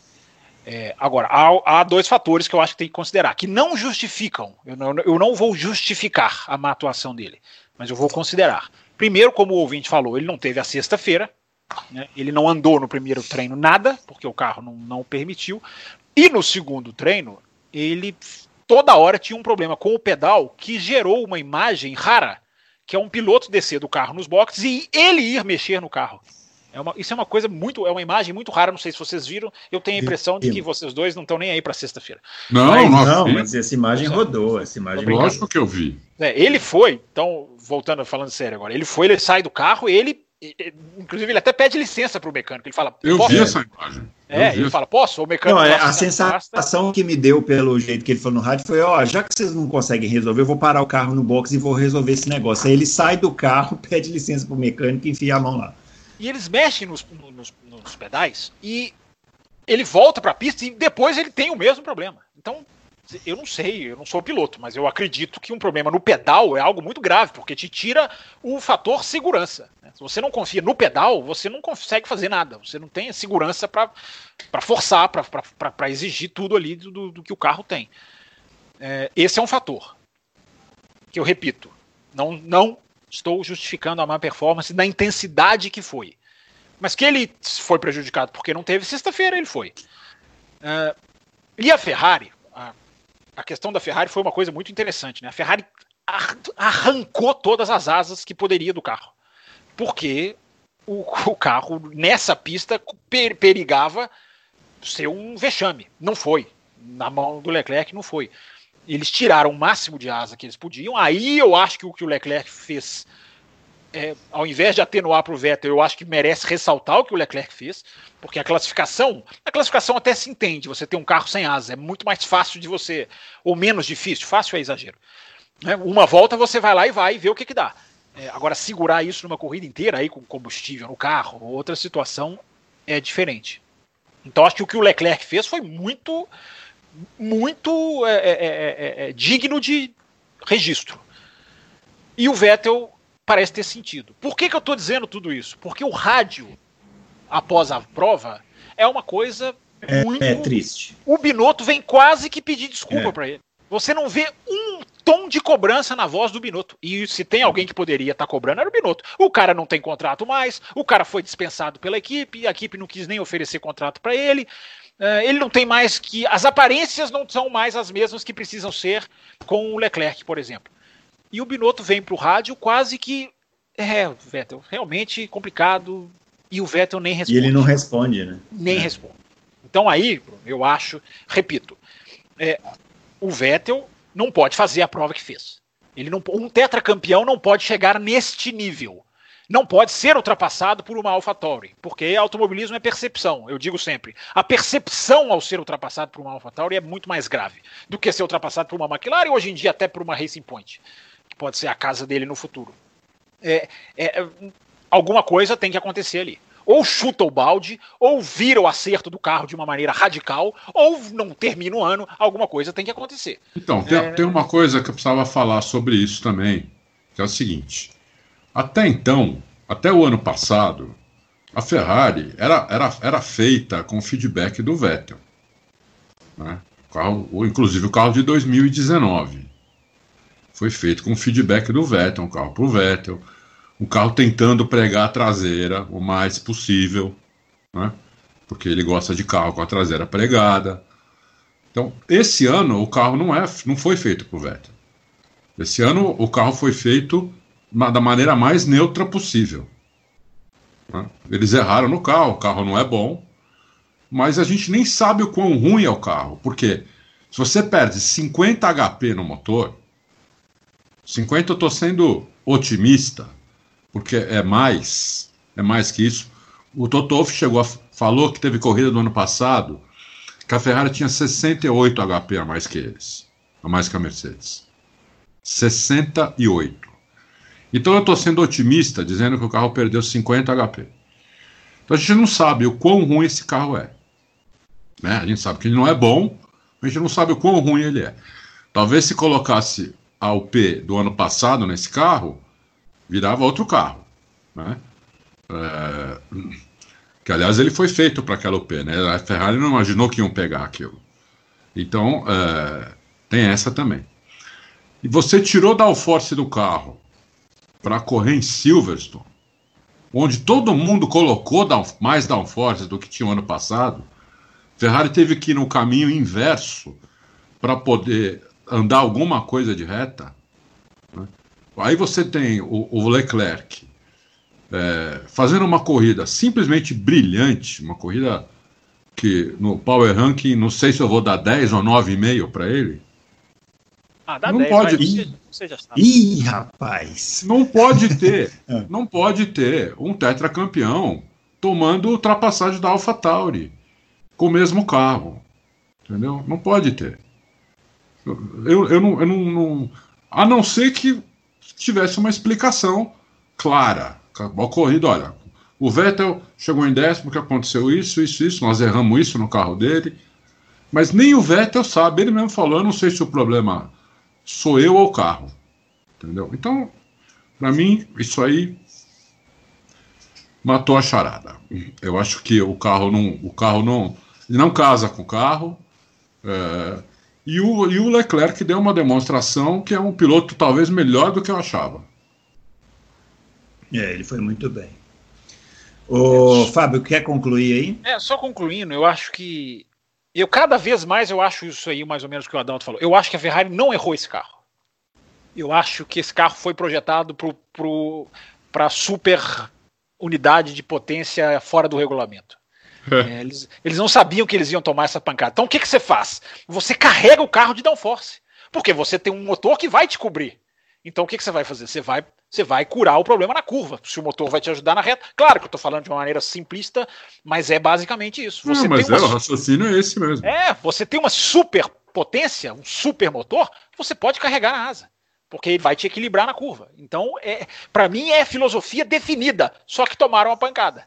Tomaram a rasteira de ter que colocar lá um sensor no fluxo de, de, combustível e ter que passar a trabalhar com uma unidade. Eu também já vi esse número de 50 cavalos, que é uma eternidade na Fórmula 1. 50 cavalos não é pouca coisa, é muita, é uma pancada muito grande.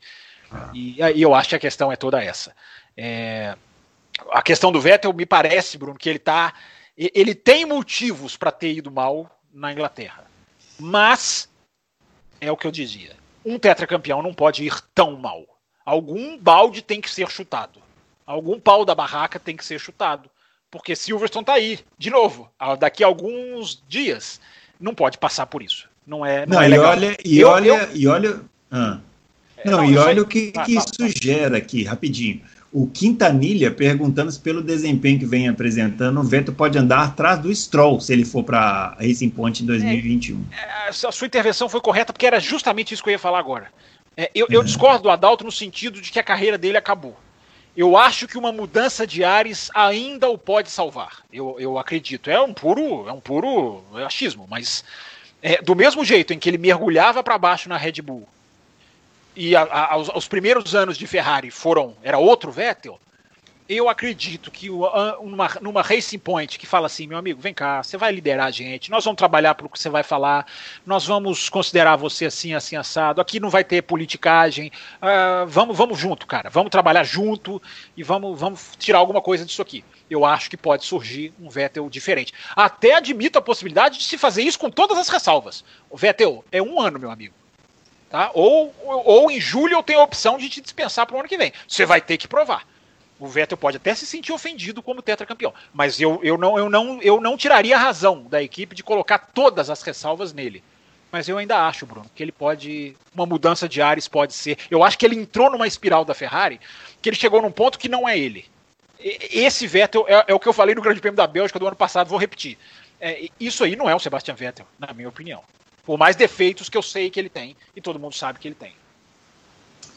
Muito bem. O, Adalto, falando um pouquinho sobre a questão da Ferrari, vamos correr aqui com as perguntas. O Fernando Lima, Aldo Costa e James Allison foram defenestrados da Ferrari na Mercedes, foram peça-chave no domínio eterno dos alemães.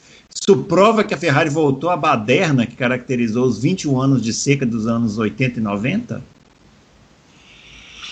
Olha, provavelmente, né? Porque uh, o, agora eles estão mudando lá o, o Binotto tinha acumulado o cargo de diretor técnico e chefe de equipe. Não sei porque que a Ferrari fez isso. Né? E, e eles agora, ele não é mais diretor técnico, vão trazer outro para lá. Ele mesmo falou que não, não necessariamente italiano. Uh, e vão mudar mais coisas lá dentro também. Né? Uh, esse ano já era para a Ferrari. O ano que vem eles vão ter a chance aí de melhorar a, a UP e é, aí talvez a coisa melhore. Mas esse ano já era para a Ferrari. Agora, já era para a Ferrari, mas o, o, o, Leclerc tem conseguido bom. Acho que já é o segundo pódio dele, não é? Sim, senhor. Segundo pódio dele com esse carro aí, entendeu? Quer dizer, então estou falando, o Leclerc é um piloto melhor do que eu imaginei. Porque realmente ele está conseguindo fazer mais. Fernando que perguntou, né? Fernando, aqui a gente Isso. Leva a Mercedes como comparação. A Mercedes as pessoas entram e saem e continua a mesma coisa, né? Porque uh, ali tem um ali tem um método. Tem um modelo, né? É. Isso, tem um modelo, tem uma, uma, uma maneira de operar, um método de trabalho, entendeu? Exemplo, o mesmo James Allison que na Ferrari teve, não, não, conseguiu fazer o carro andar, uh, não conseguiu fazer o trabalho dele, é, na Mercedes é o carro que, que, que, que ele faz. Entendeu? Uh, antes tinha aquele outro cara que foi para Williams, né, que até esqueci, Paddy Lowe, que é ruim. É.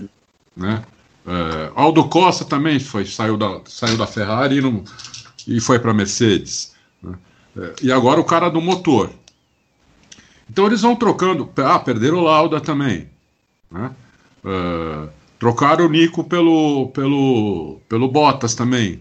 Então você vê que as pessoas vão mudando lá e a coisa. Quem continua lá é o basicamente, desde o começo, é o, é o, é o, é o, é o Toto Wolff e o Hamilton, né, da cúpula. O resto mudou. Você contar ali, chefe de equipe, os cara, chefe técnico, diretor de motores e pilotos, é, a cúpula ali, só tá o Toto Wolff e o Hamilton. O resto mudou. E, e, a, e a, equipe não, não piorou, entendeu? Por quê? Porque eles têm lá um, uma operação, um método de trabalho que é espetacular.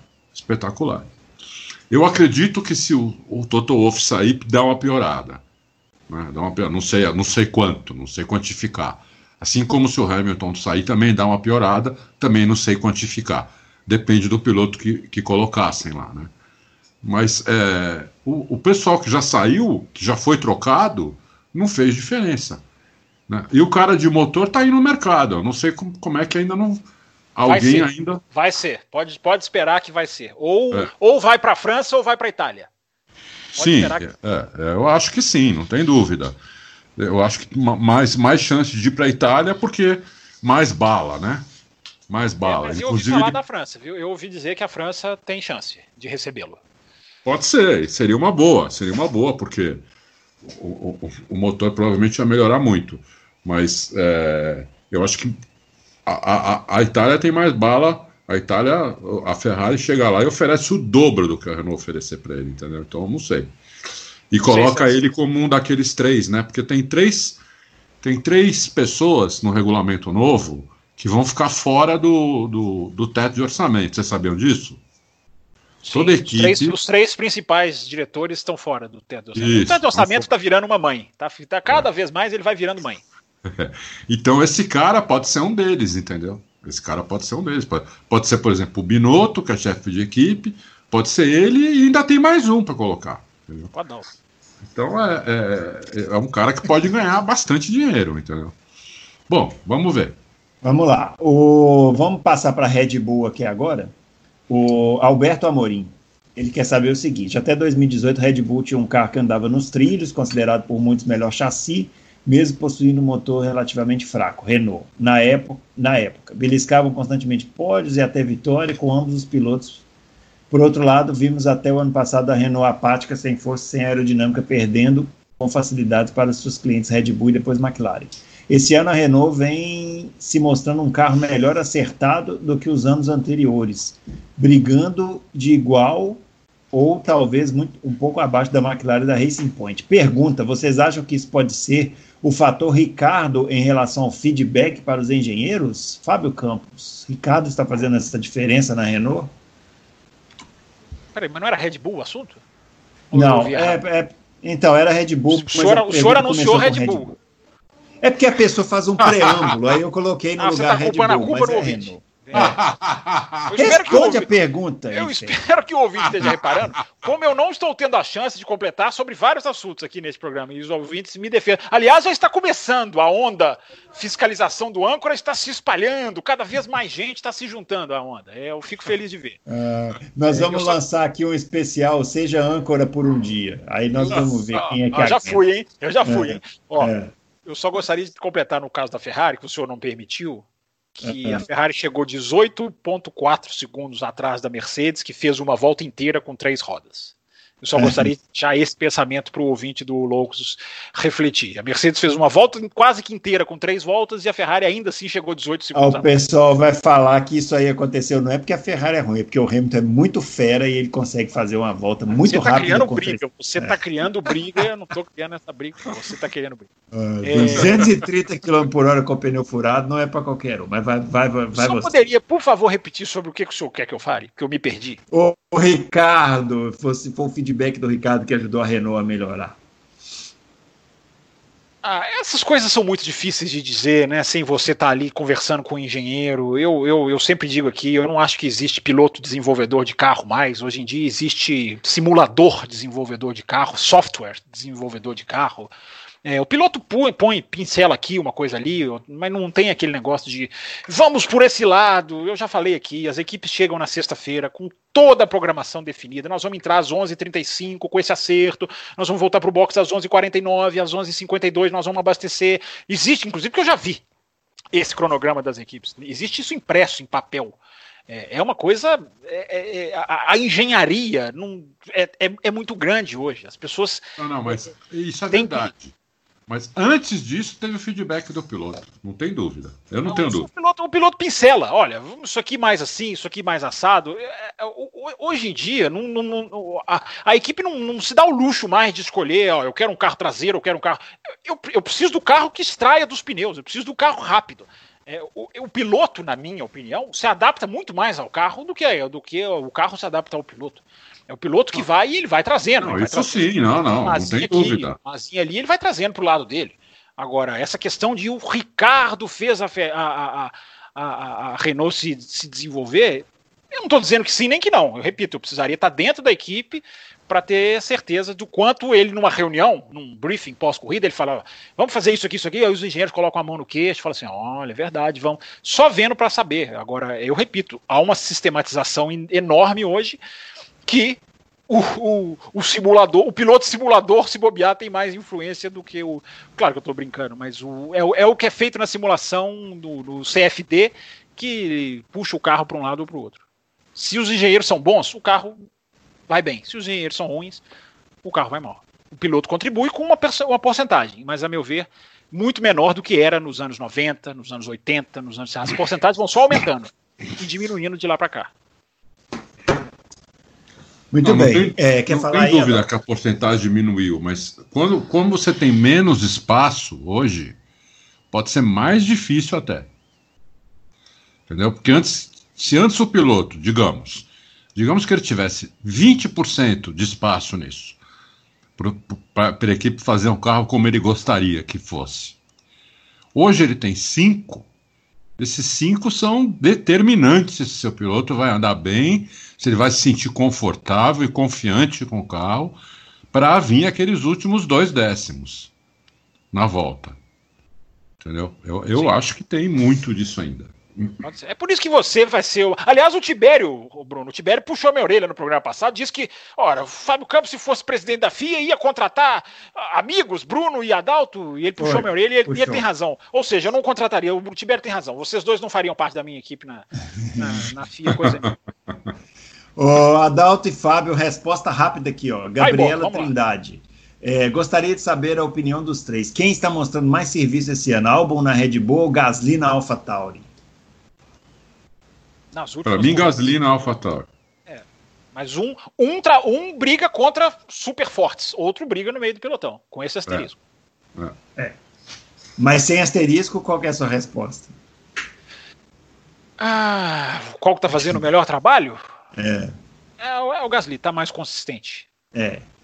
Não, tem vários asteriscos. Tem outro, por exemplo, companheiro de equipe do álbum é 10 mil vezes melhor companheiro de equipe do Gasly tem vários, vários asteriscos aí, né?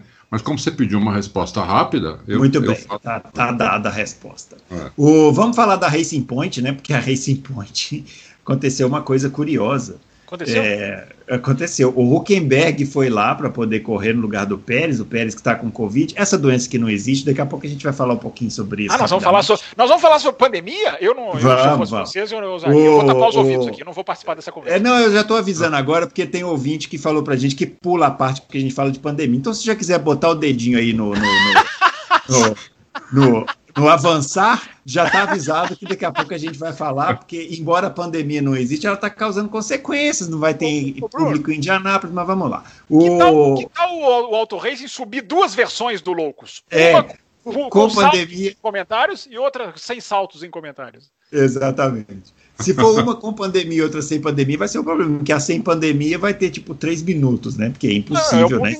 É o, mundo encantado, é, o, é o mundo encantado da cloroquina, Bruno. Nós, é, é. Nós temos ouvintes que vivem no mundo encantado da hidroxicloroquina. Da hidroxicloroquina. Parabéns, Mas né? vamos lá. O, a Covid pegou o Sérgio Pérez, né? Por incrível que pareça, porque imagina, o Sérgio Pérez foi passear no México e tal, e pegou Covid, mas que coisa, ninguém poderia imaginar passear. que isso ia Peraí, peraí, peraí, peraí. Ah. A informação que eu tenho é que não foi passear. Não sei se é verdade, mas foi visitar a mãe que teve um acidente sério. Ah, tá, é, tá, tudo bem. Então, aí, pegou... Agora, me disseram no Café com Velocidade ontem que ele teria ah. ido num evento na Itália. Não vi nada sobre isso, mas se for verdade, muda, mas o que eu quero dizer, eu não, tô, não, tô, não estou criticando ele por ter ido, estou só, tô só criticando, estou só dizendo para as pessoas o seguinte: se você se movimenta, a chance de você pegar é muito grande. Ele se movimentou e pegou. É, não, eu critico mais... o Sérgio Pérez. Eu critico o Sérgio Pérez. É, ele foi um retardado, entendeu? É, e coitado do Hulk deu muito azar. O Sérgio Pérez foi Vamos um falar do Huckenberg, então. Tem uma bolha, que que tem uma bolha, assim ah. como tem na NBA, como tem em outros esportes que, tão, que, que voltaram a acontecer. Na NBA, para você ter uma ideia, todos os times estão na Disney. Todos os times estão na Disney. Quem sair de lá tá fora. Tá fora. Então vamos lá. Ah, minha mãe tá doente do... lá em. Eu tô aqui na Disney em Orlando. Minha mãe tá doente lá em Chicago. Bom, você quer ir, você vai. Você tá fora. Entendeu? É assim então, assim Vocês são muito ó, a, é, a pergunta do Edu Silva. Huckenberg pode ser considerado o novo Chris Amon da Fórmula 1? Puta, pode, meu. Puta pergunta, pode. Que coitado. Chris Amon era mais piloto do que ele. É, Chris Amon era um puta é. piloto, mesmo, Fábio, tem razão. Mas que azar do Hulk, meu. Ah, dá licença, né, meu? licença, que azar do Hulk. Né? Apesar que a Force, apesar que a Racing Point errou totalmente o acerto do carro, né? É, eu, eu não estava entendendo nada, o Stroll ir tão mal na corrida. Tudo bem, não que o Stroll. Começou bem e foi caindo muito. Né? É, dizer, foi, então, aí você olha aqui, aí você vai, aí, aí, você procura, né? Eu comecei a procurar. Eu cheguei a perguntar pro pessoal que trabalha aqui no Autorrace, pô, acha a notícia aí do Stroll, da, da Racing Point, não é possível, pô, né? E aí, hoje, eu fui ver aqui o, o, o, o Spirit Trap, e o Solance Stroll simplesmente foi mais rápido, de reta, com 340 por hora. Isso é um defeito? Desculpa, não. 336 por hora. Enquanto o Sr. Hamilton, que ganhou a corrida, foi 300 por hora. 301. Não, não, o Verstappen, que chegou em segundo, foi o terceiro mais lento em reta, com 306. Entendeu? Então, o, o, eles erraram no acerto do carro. O Stroll não é nenhum, nenhum as, é um piloto médio, né? Eu, eu considero ele médio. O Fábio acha ele é ruim. Eu acho ele médio. Não, médio é, para baixo. O piloto, é, piloto médio que vai com acerto errado para Silverstone, entendeu? É, ele foi mal. Foi mal pra caramba, entendeu? E é isso. É, o, o, a, a Racing Point não entendeu a porcaria do carro que ela copiou. Então você está respondendo aqui o Flávio Lima, que queria saber o que, que se passou com o ritmo de corrida da Racing Point. Vai lá, Fábio. Não, a Racing Point só correu com um piloto que normalmente não entrega. Eu acho muito precipitado definir um acerto de um carro pelo speed, speed trap. É, tudo bem, nós vemos uma tendência, é uma coisa para a gente estudar. Agora, não é porque a Racing Point tinha a maior, velocidade reta que eu acho que a gente vai dizer que eles erraram um acerto. É, alguém tem que ter a maior velocidade reta em algum momento, não quer dizer que todos estão errados. É, não, a diferença é demais. Pode, pode haver uma tendência. Nós estamos falando de quase 40 por hora de diferença, meu. Mas isso não é influenciado pelo, pelo DRS? Porque, por exemplo, o Hamilton não usou DRS, ele andou na frente de todo mundo o tempo inteiro. Tá. E sei, o Verstappen usou? É, mas isso, isso pode ser considerado. Isso pode ser o Verstappen usou. Foi 306 a velocidade do Verstappen. Mas vamos lá, vamos lá. A Mercedes pode e fez correr com um giro mais baixo de motor. Porque ela não precisa forçar motor. O, o Toto Wolff disse isso para a Sky após a prova. Nós estávamos em modo, em termos de motor, sem forçar. Ele até disse isso como uma surpresa na questão dos pneus. Foi perguntado sobre os pneus quando disse isso. A Racing Point não pode se dar esse luxo de vamos, vamos baixar o giro. É, eu acho o seguinte: o Stroll, vendo o qualifying do Stroll, para mim o qualifying dele foi pior do que, o, do que a corrida, porque ele erra na volta rápida no Q2 e erra na volta rápida no Q3. Erra nas duas. Na volta do Q2, ele passa empatado com o, o Gasly em tempo. Ele só passa porque ele fez o tempo primeiro. Mas os dois empataram em tempo. Uh, tudo bem, ele estava com pneu mais, mais o, o, o, amarelo. O Gasly não. Mas por um milésimo o Gasly tirava ele do Q3. Uh, e na volta dele do Q3 ele erra duas vezes. E aí bota o carro lá em sexto entre as duas McLarens, onde não é onde está a Racing Point, ao que tudo indica. É... Na corrida larga mal, ou seja, eu acho que o fator piloto entra aí. E eu vi, eu estou tentando, confesso para vocês que eu estou tentando pegar o nome aqui de quem falou. Eu vi uma entrevista, posso mandar para vocês, porque eu sempre guardo, sempre é salvo aqui os meus históricos. De, de do, do, do, do dirigente da Force India falando: não tinha motivo para ir mal assim. Não tivemos problemas no acerto do carro. Posso até compartilhar para a gente continuar essa Aproveita aqui, ó, aproveita aí para essa reflexão e responde o Rio do Lima que perguntando diretamente para você se isso teve a ver com o protesto da Renault é, contra o carro da Racing Point. Não, não teve porque eles estão bancando a aposta, viu, Rio? Eles estão correndo com o mesmo carro, eles estão com o mesmo freio, é, eles estão bancando que vão que vão conseguir provar. Eles falam que tem não sei quantos desenhos, quantos, quantas provas. Não sei até que ponto quem vai ganhar essa briga. Não sei se o Adalto tem um palpite para isso, mas eles estão mantendo o carro como está. E mesmo se não tivessem, Rio, daquilo que eu falei no comentário lá atrás, é, freio em Silverstone, protesto é freio, né? Freio em Silverstone é um detalhe quase, de tanto que esses carros estão fazendo a maioria das curvas de pé embaixo e, e freando praticamente só em duas. É, então eu acho que faltou piloto para Racing Point. Eu acho que o Pérez ali nesse final de semana, em forma, é, era, ia estar tá ali no Leclerc. No Verstappen não, não, não chego a dizer, mas ia estar tá ali. Não, mas pode ser que o Pérez falasse assim para Racing Point. Porque o único elemento que eu tenho aqui, você falou é pouco, é pouco a velocidade final. É pouco, mas é o único elemento que eu tenho, então eu tenho que me basear nele. Né? Eu, eu vi aqui, tá aqui, tá, tá anotado, 336 contra 300 por hora. Então a diferença é brutal. Brutal. Isso é absurdo. Agora, é, adivinhem. Talvez o Fábio... Pérez. Fala, peraí, deixa eu só acabar o raciocínio. Talvez ah. o Pérez falasse para esse point: precisa pôr mais downforce no carro. Vamos pôr mais downforce no carro, porque não, é, assim não dá. As curvas, tudo aqui é 250 por hora. Não dá para fazer. Ou talvez ele lidasse melhor com menos downforce, como fez o Leclerc com o Vettel na Ferrari, né? Talvez, talvez ele também, não, melhor. Talvez também. Tudo, tudo hipótese, mas eu acho, pela velocidade final, que eles erraram o downforce. Eles erraram, eles colocaram um pouco downforce, entendeu? Eles foram a única equipe que foi mais rápida esse ano do que o ano passado, de, de, de reta. O resto, todo mundo piorou, eles melhoraram. Agora, eu acho que é muito precipitado dizer que, que só isso define o um acerto, mas enfim, são pontos de vista. Não, não falar... é que é precipitado. Eu vou repetir, é o único elemento que eu tenho. Sim, eu não, mas este elemento de velocidade, que eu, que eu estou, não estou desconfiando, ele, eu acho que ele não cobre um acerto de carro. Ele pode cobrir mapeamento de motor, ele pode cobrir vento que bateu, o cara teve um vento de cauda na, na, na hora da medição, ele pode cobrir muita coisa, na, na minha visão. Entendeu? Não estou dizendo que ele não vale. Estou é, dizendo que para definir a equipe errou o acerto, porque a velocidade dela era maior, é, eu não, não chego a tanto, mas enfim.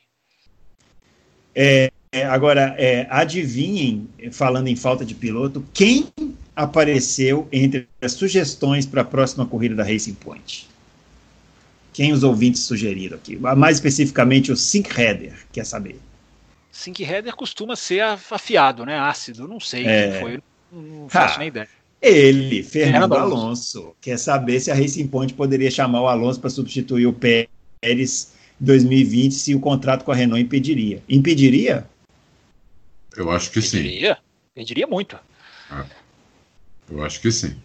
Agora, só aproveitando que a gente falou do Alonso, para vocês poderem responder, ó, dois, duas pessoas, Norberto Marcato e o Léo eles querem saber se o fato de, da gente estar tá observando o Ocon e se, é, e se adaptando à, a Fórmula 1, né, na volta dele, que ele também ficou um ano fora, se isso significa que o Alonso também poderia é, se adaptar rapidamente na Renault.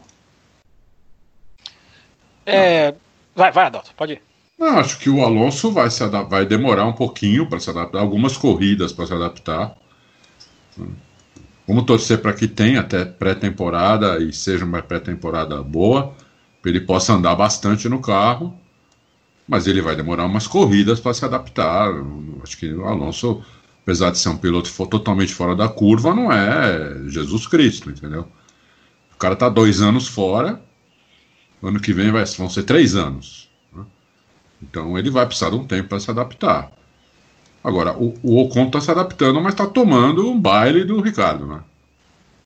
Está tomando baile do é, Ricardo. Custou a passar o Stroll né, nessa corrida também. Ah. Tá tomando um baile assim. Mas eu, eu falei que ele ia tomar esse baile, né? Eu não sei se é baile, não. Cara, quatro corridas depois da volta da Fórmula 1, acho que ele tá andando longe do Ricardo, não. Tá em Ele precisa melhorar em classificação. Eu acho que a classificação tá sendo o, o, o calcanhar de Aquiles dele. É, até porque ele foi mais rápido que o Pérez. Num, num, ano, não lembro se 2017 ou 2018, ele largou mais na frente do Pérez do que o contrário. É, mas eu não tô vendo ele em corrida tomar essa, essa distância toda do Ricardo, não. O Ricardo tá melhor, claro, inegável. Mas se não tivesse também, né, o menino tem que se adaptar. Mas eu, eu tô vendo ele, ele evoluir. Vamos ver até onde ele vai. Não sei. Vamos ver, é, tem que esperar mais tempo. Bom, deixa eu pegar aqui umas perguntinhas gerais aqui de Fórmula 1. Deixa eu ver se tem mais algum para a gente poder passar para os outros assuntos. Agora, só, não, só, só, enquanto você está procurando a pergunta, só falar rapidinho com o Sync Header. É, os contratos é. impedem Sync Header, porque à medida que você tem um contrato, você assina um contrato, toda aparição pública sua precisa estar relacionada à marca que você representa. É, quem contrata não admite que, a, que seja associado. Por isso que é tão difícil ver pilotos de Fórmula 1 correndo em outras categorias. O Alonso até conseguiu associar a McLaren com Toyota. Né? Ele corria pela Toyota na, na, na, na no, Mundial de Endurance e, e, quando, e participa, vestia a McLaren, enfim, testava a McLaren de vez em quando. Testou uma vez, né, Adalto? Uma vez ele testou, né? uh, acho que no Bahrein. É, é. Mas esse, é, essa amarra não dá para o cara ser contratado pela Renault e aparecer amanhã atrás de um símbolo, com o símbolo da Mercedes atrás, que é quem dá o motor para para Racing Point. É, e fora os é, patrocinadores, confitantes, enfim. Então tem toda uma série de amarras que é por isso que impede. É. Ô, Fábio, Bom, sabe o que eu pensei agora? Diga. Você falou nisso. As suas é... reflexões são sempre interessantes. Não, eu pensei agora numa coisa que talvez você tenha razão do, do cara de motor da Mercedes. Talvez ele tenha até usado isso para convencer o Alonso, hein? A Renault. Pode ser, pode ser. Bem, hum. bem bem, bem pensado, né? Porque se vira, é, é, se vira pro Alonso e fala assim, Alonso, nós estamos com o Andy Cowell aqui no, no, no fech, para fechar. Na pode ligar para ele, linha. pode ligar para ele que você vai ver, ele vai confirmar. Não fech, pode, podemos não ter fechado, a gente não sabe, né? Não, pode já ter é, fechado é, ou pode não ter fechado. É, mas é, é, vamos ficar de olho, vamos ficar de olho. Agora que eu, ah. pois é, que eu, que eu ouvi informações, vi e li de que a França é um possível, embora não confirmado, destino. vamos é. Ó, pra gente fechar a Fórmula 1 aqui, é, perguntinha aqui do Romeu Silva Las Casas, aquele ah, dos quatro é costados. Dos, dos é, se os promotores estão querendo variações nas corridas em circuitos repetidos, não seria possível em Silverstone usar o antigo box para mudar pelo menos o aspecto da corrida? Ô, Romeu, eles gastaram uma grana no, no, o Ted é. sugeriu isso durante a pandemia, lá atrás, quando estava desenhando o calendário, o Ted Kravitz da, da Sky falou: por que, que no Grande Prêmio de 70 anos da Fórmula 1, para celebrar a antiga Fórmula 1, não larga, lá, não larga dos boxes antigos? Mas diga, Bruno, você ia responder. É, seria, não, seria uma coisa. Não, eu não, seria uma coisa curiosa, mas eu acho que tecnicamente não ia fazer muita diferença, né? O traçado ia continuar o mesmo. É. Eu acho que esse negócio de mudar os pneus já vai dar uma mudança brava, porque porque vai, vai precisar de muito pit stop. Eu acho que vai dar uma mudança boa. Não sei se o resultado da corrida vai ser outro, mas acho que a corrida vai ser diferente. É. E agora uma última um pergunta preto. aqui. Eu acho que vai ganhar um carro preto. Mas talvez. talvez. Concordo com o Adalto, que o desenrolar da corrida vai ser diferente depois do que a gente viu esse final de semana. Até porque agora vem o medo, né, Adalto? Agora vai vir. É. A Pirelli é. já tem os dados, vai né? Vai mudar, exatamente, vai mudar a calibragem dos pneus, ou seja, já, já vem, ele já vem com um choque do final de semana anterior aí. É. é. O, a última pergunta sobre Fórmula 1 aqui, o Point Break, ele quer saber do Adalto, quantas anda a renovação de contrato da Globo com a Liberty? Esse break tava sumido, opinião, hein? Vai... Tava sumido. É, tava break. sumido. É. De volta. Olha, até onde eu sei, né? É... Começa isso com. Ah, da Liberty com a Globo? Ah, pensei é. que fosse da, da Globo com os patrocinadores dela. Não. Eles estão eles estão é, conversando ainda. Né? A Liberty quer mais, a Globo quer pagar menos. E ele fala mais alguma coisa aí, não fala? Se pode perder streaming, alguma coisa? É, não, ele quer saber se na, se, na sua opinião, a Globo vai ter que abrir mão do streaming. Depende do que. Eu, eu acho que isso vai ser usado pela Liberty na negociação, entendeu? Vai, vai. Uhum. Desculpa, então... desculpa cortar, mas é porque essa informação, a, a, Liberty está batendo muito na questão do streaming. Ela está é. pesando nas negociações. Então. Ela pode usar isso, falar, bom, vocês não querem pagar o que a gente quer, então vocês ficam sem o streaming. Aí a Globo vê o que, que faz, entendeu? É difícil a gente sair. Eu, eu, eu, não, eu não sei em que pé tá a negociação, entendeu? Não, não dá para saber. Mas Resposta honesta, eles... gostei. Parabéns. Resposta ah, honesta. Eles estão Agora, na negociação. O Point Break, a próxima pergunta sua, você, poderia perguntar como anda a negociação do Auto Racing para transmitir a Fórmula 1, porque eu ainda tenho esperança de que o Auto Racing vai entrar com alguns milhões e vai abocanhar esse streaming aí. Né? Fica, a questão é essa. A bala na quase agulha fechado, ele tem. Quase fechado. Aí, ó, ó, bala na agulha o homem tem. Possibilidade sempre existe. É isso aí. Oh, bom, vamos lá. Oh, vamos, vamos falar aqui rapidamente dos do últimos assuntos aqui. Ó. A Fórmula Indy não anunciou o cancelamento da corrida. Bruno Aleixo? Tem, no final vou, vou, vou falar aqui. Não é pergunta, você não. não deixa é de uma... ler, você não deixa de ler o pergunta do Mário Designer também, mandou eu ficar no seu pé, para não deixar passar a pergunta. Ouvinte do Loucos por Automobilismo, ou LPA, como eu chamo, e o pessoal me xinga, mas é porque é um jeito de é um jeito de resumir que fica mais fácil. E não sei se você sabe, mas Twitter tem 140 caracteres ou 280, 280 então a gente tem que economizar as palavras. É. Mas tá vendo o que, que eu aguento? Aí depois fala assim: ah, o programa tá muito grande e tal, não sei o que. Eu tô fazendo aqui todas as perguntas que dá para fazer. Aí no final a gente vai fazer umas menções e tal, mas o cara fica querendo me provocar e tal. Ó, vamos lá. Na Fórmula Indy, foi anunciado o cancelamento de Mid Ohio e Indianápolis será sem público. Agora é aquele momento glorioso que você que não gosta de ouvir sobre pandemia, que prefere ouvir sobre outras coisas, vai ter que pular um pouco, porque infelizmente, como nós já dissemos, é, é impossível a gente fazer certas análises que não levem em conta a luz Qualquer da pandemia mundial, né? Sim. É, que não é só no Brasil, né, no mundo inteiro, né, alguns países aí, é, eles estão agora começando a sentir a segunda onda, o, as Américas sequer saíram da primeira, não tem nem data para isso, né? Verdade. Então, assim, Verdade. não tem como a gente fazer qualquer, qualquer tipo de análise, principalmente desse tipo, que são cancelamentos, sem falar de pandemia. Então, é, eu queria mandar, ó, primeiramente mandar, viu, Adalto? Queria mandar um abraço todo especial para o nosso ouvinte, o Papaléguas, que é um ah. ouvinte do, do, dos esse dos quatro costados, eu acho que de muitos anos, até da geração anterior do Loucos, que deu uma aula sobre pandemia na nossa página do de, que a gente postou o programa na, na a edição 63. Quem tiver precisando ler um pouquinho, entra lá e lê a visão de um profissional doutor, da saúde falando sobre o que é uma pandemia. Doutor Papaléguas, cuja esposa ah, cuja esposa é médica e está atuando lá na, na, linha de frente da Covid. Ele deu uma aula sobre pandemia. Eu acho que a gente tem que ter a humildade de aprender com quem é da área, né? E você bem. que está e você que está nervoso, que a gente fala de pandemia, não fique nervoso com a gente, porque nós não podemos fazer nada. A gente está fazendo a nossa parte. Fique nervoso com quem está tratando a pandemia como está. Né, que são os políticos, os gestores, as pessoas públicas, que ah, poderiam estar tá fazendo um pouquinho mais e não estão fazendo. É isso. A gente falou, não é médico, a gente rapidinho. não pode ir a fundo num negócio que a gente não conhece tanto. Né? Exatamente, né? mas, mas a gente analisa. Acusados, como... Vocês foram acusados de falar que a opinião de vocês está sempre certa na pandemia, é, que quem está é. contra vocês está errado. É. Eu já tive divergências com o senhor, com o doutor Papaléguas, mas tenho que aplaudir os seus comentários na última edição. Aliás, eu não sei se ele possui fazenda, doutor que é, mas ele sabe lidar magistralmente com gado muito, sabe, tá muito bem com gado.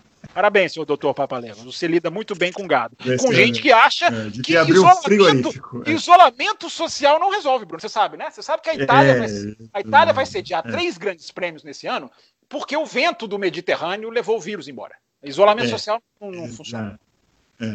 Mas Olha, é isso. Um monte de o, gente das antigas aí do site conhece o Papaléguas, que ele foi no. Quando a gente teve uma época que a gente fazia a pizza do Loucos. Uhum. esse ano eu até querer fazer de novo, não, mas pô, não vai ter corrida. eu nunca tive isso? É absurdo. Discriminação, isso, hein? Preconceito. É, é. E ele, ele foi num, num, num desse há muitos anos atrás. Ele foi, o pessoal, o pessoal conheceu ele. Gente boa pra caramba, viu? Muito gente pois boa. É. Bom, isto posto, feito esse preâmbulo, a Fórmula Indy cancelou Mid-Ohio e anunciou que Indianápolis vai ser sem público. Para quem não pula essa parte do louco para automobilismo, isso não é nenhuma surpresa, né? Isso é maldoso. É, não, cancelou Mid-Ohio?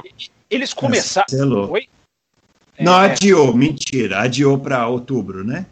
Adiou para outubro, mas, gente, né? Adiar para outubro é, eles, eles mudaram a semana passada ou duas semanas atrás, Bruno? Que eles, eles cancelaram é, Laguna Seca, né? E, e aumentaram Isso. o número de rodadas é. duplas, né? Uhum. Para compensar. É, e começaram com Indianápolis com meio milhão de pessoas, né? Anunciar, não, uhum. a, a, uhum. na metade, na verdade, 250 mil.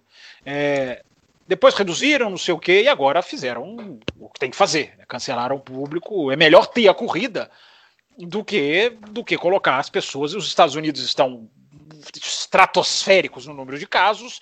Né? Lá também tem ignorantes, lá também tem governantes que acham que vai, vai passar porque vai acordar um dia e o sol vai levar o vírus embora. É, e os números estão dizendo o contrário. Então, a gente só fala isso. Agora, o ouvinte que tem um mínimo de bom senso e quiser discordar, fique à vontade, pode trazer elementos. Ó, oh, vocês não estão considerando isso, tem isso aqui, tem isso ali. Fique à vontade. A gente discute pandemia, se vocês quiserem, embora, como o Adalto falou, somos, não somos experts nisso. Mas não somos experts em Fórmula 1 também, e a gente fala aqui toda terça. é, boa, é essa foi boa. É verdade. Bom, é, quer falar alguma coisa? Isso aí acho que é isso, né, Adalto? Tá, é, não, não, tem muito o que acrescentar, na verdade, né? É, é, é, era é. esperado.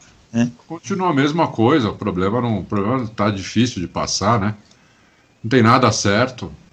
Não sei se o Fábio começou a assistir NBA como, como eu Sim. comecei. Feliz e contente. Aliás, o que fizeram, o cenário que fizeram ali projetando torcida é uma coisa divertida. Chega a ser divertido, né, Adalto? É, chega a ser divertido mesmo.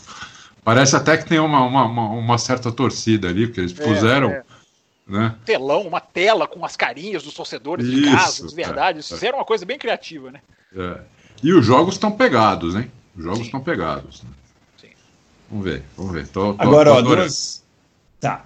Duas perguntas aqui para a gente. Duas perguntas sobre Fórmula 2. O Davidson Alba pedindo para a gente analisar é, a turma da Fórmula 2, quem são as quais são os que têm ma as maiores chances de é, aparecer no grid no, no, ano que vem, e o Ivan Verkelly, querendo saber o que, que a gente está achando da temporada do Felipe Drogovic. Fala, Adalto. Vai, Adalto, começa. A, a, a, temporada do Drogovic é ótima, porque a equipe dele é média para pequena. Essa pole que ele fez aí na, na para a primeira corrida em Silverstone é uma coisa fora da casinha. Foi pura. Não é, foi como foi... na Áustria que, que ele foi bem e aí teve uma bandeira vermelha, dessa vez não teve, Isso. foi pura. Foi pura. Aí na corrida não, não, não aguentou a galera vindo para cima, porque realmente o, o, carro dele não é dos melhores, entendeu? Teve um pit stop também que ficou lá uns 5, 6 segundos a mais. Né? Também, também, também perdeu algumas posições por causa disso, mas eu adorei, achei que, pô, ele teve aqui no Loucos e quem vem aqui no Loucos tem sorte ah, depois. vocês não vão fazer, não. Vocês não vão levar o crédito. Isso aí, isso aí. Jo... Ó, a, a, responsabilidade jornalística me, me, me obriga a discordar. Esses dois ficam levando, não, colocando é. crédito neles mesmos na internet, no Twitter. Ah, nós entrevistamos, ele foi bem. É um absurdo. Isso, Você sabe que o Nelson não, Piquet, Nelson Piquet, é eu entrevistei ele aqui na semana seguinte ele pá, cravou a primeira vitória na NASCAR. Ele mesmo falou, pô, deu sorte em Adalto. Eu falei, é, aqui é pente é pé quente, meu. Engraçado, não deu Bruno, tanta sorte o Bruno, o Bruno participa do programa toda terça e não consegue ganhar uma corrida de kart. É, é impressionante. Mas é isso é isso é aquilo, né? Se a pessoa pega dica com o Adalto, ela sempre vai bem, menos eu. Agora, quem, quem tá pronto lá, não sei ainda. Tá muito no começo do campeonato.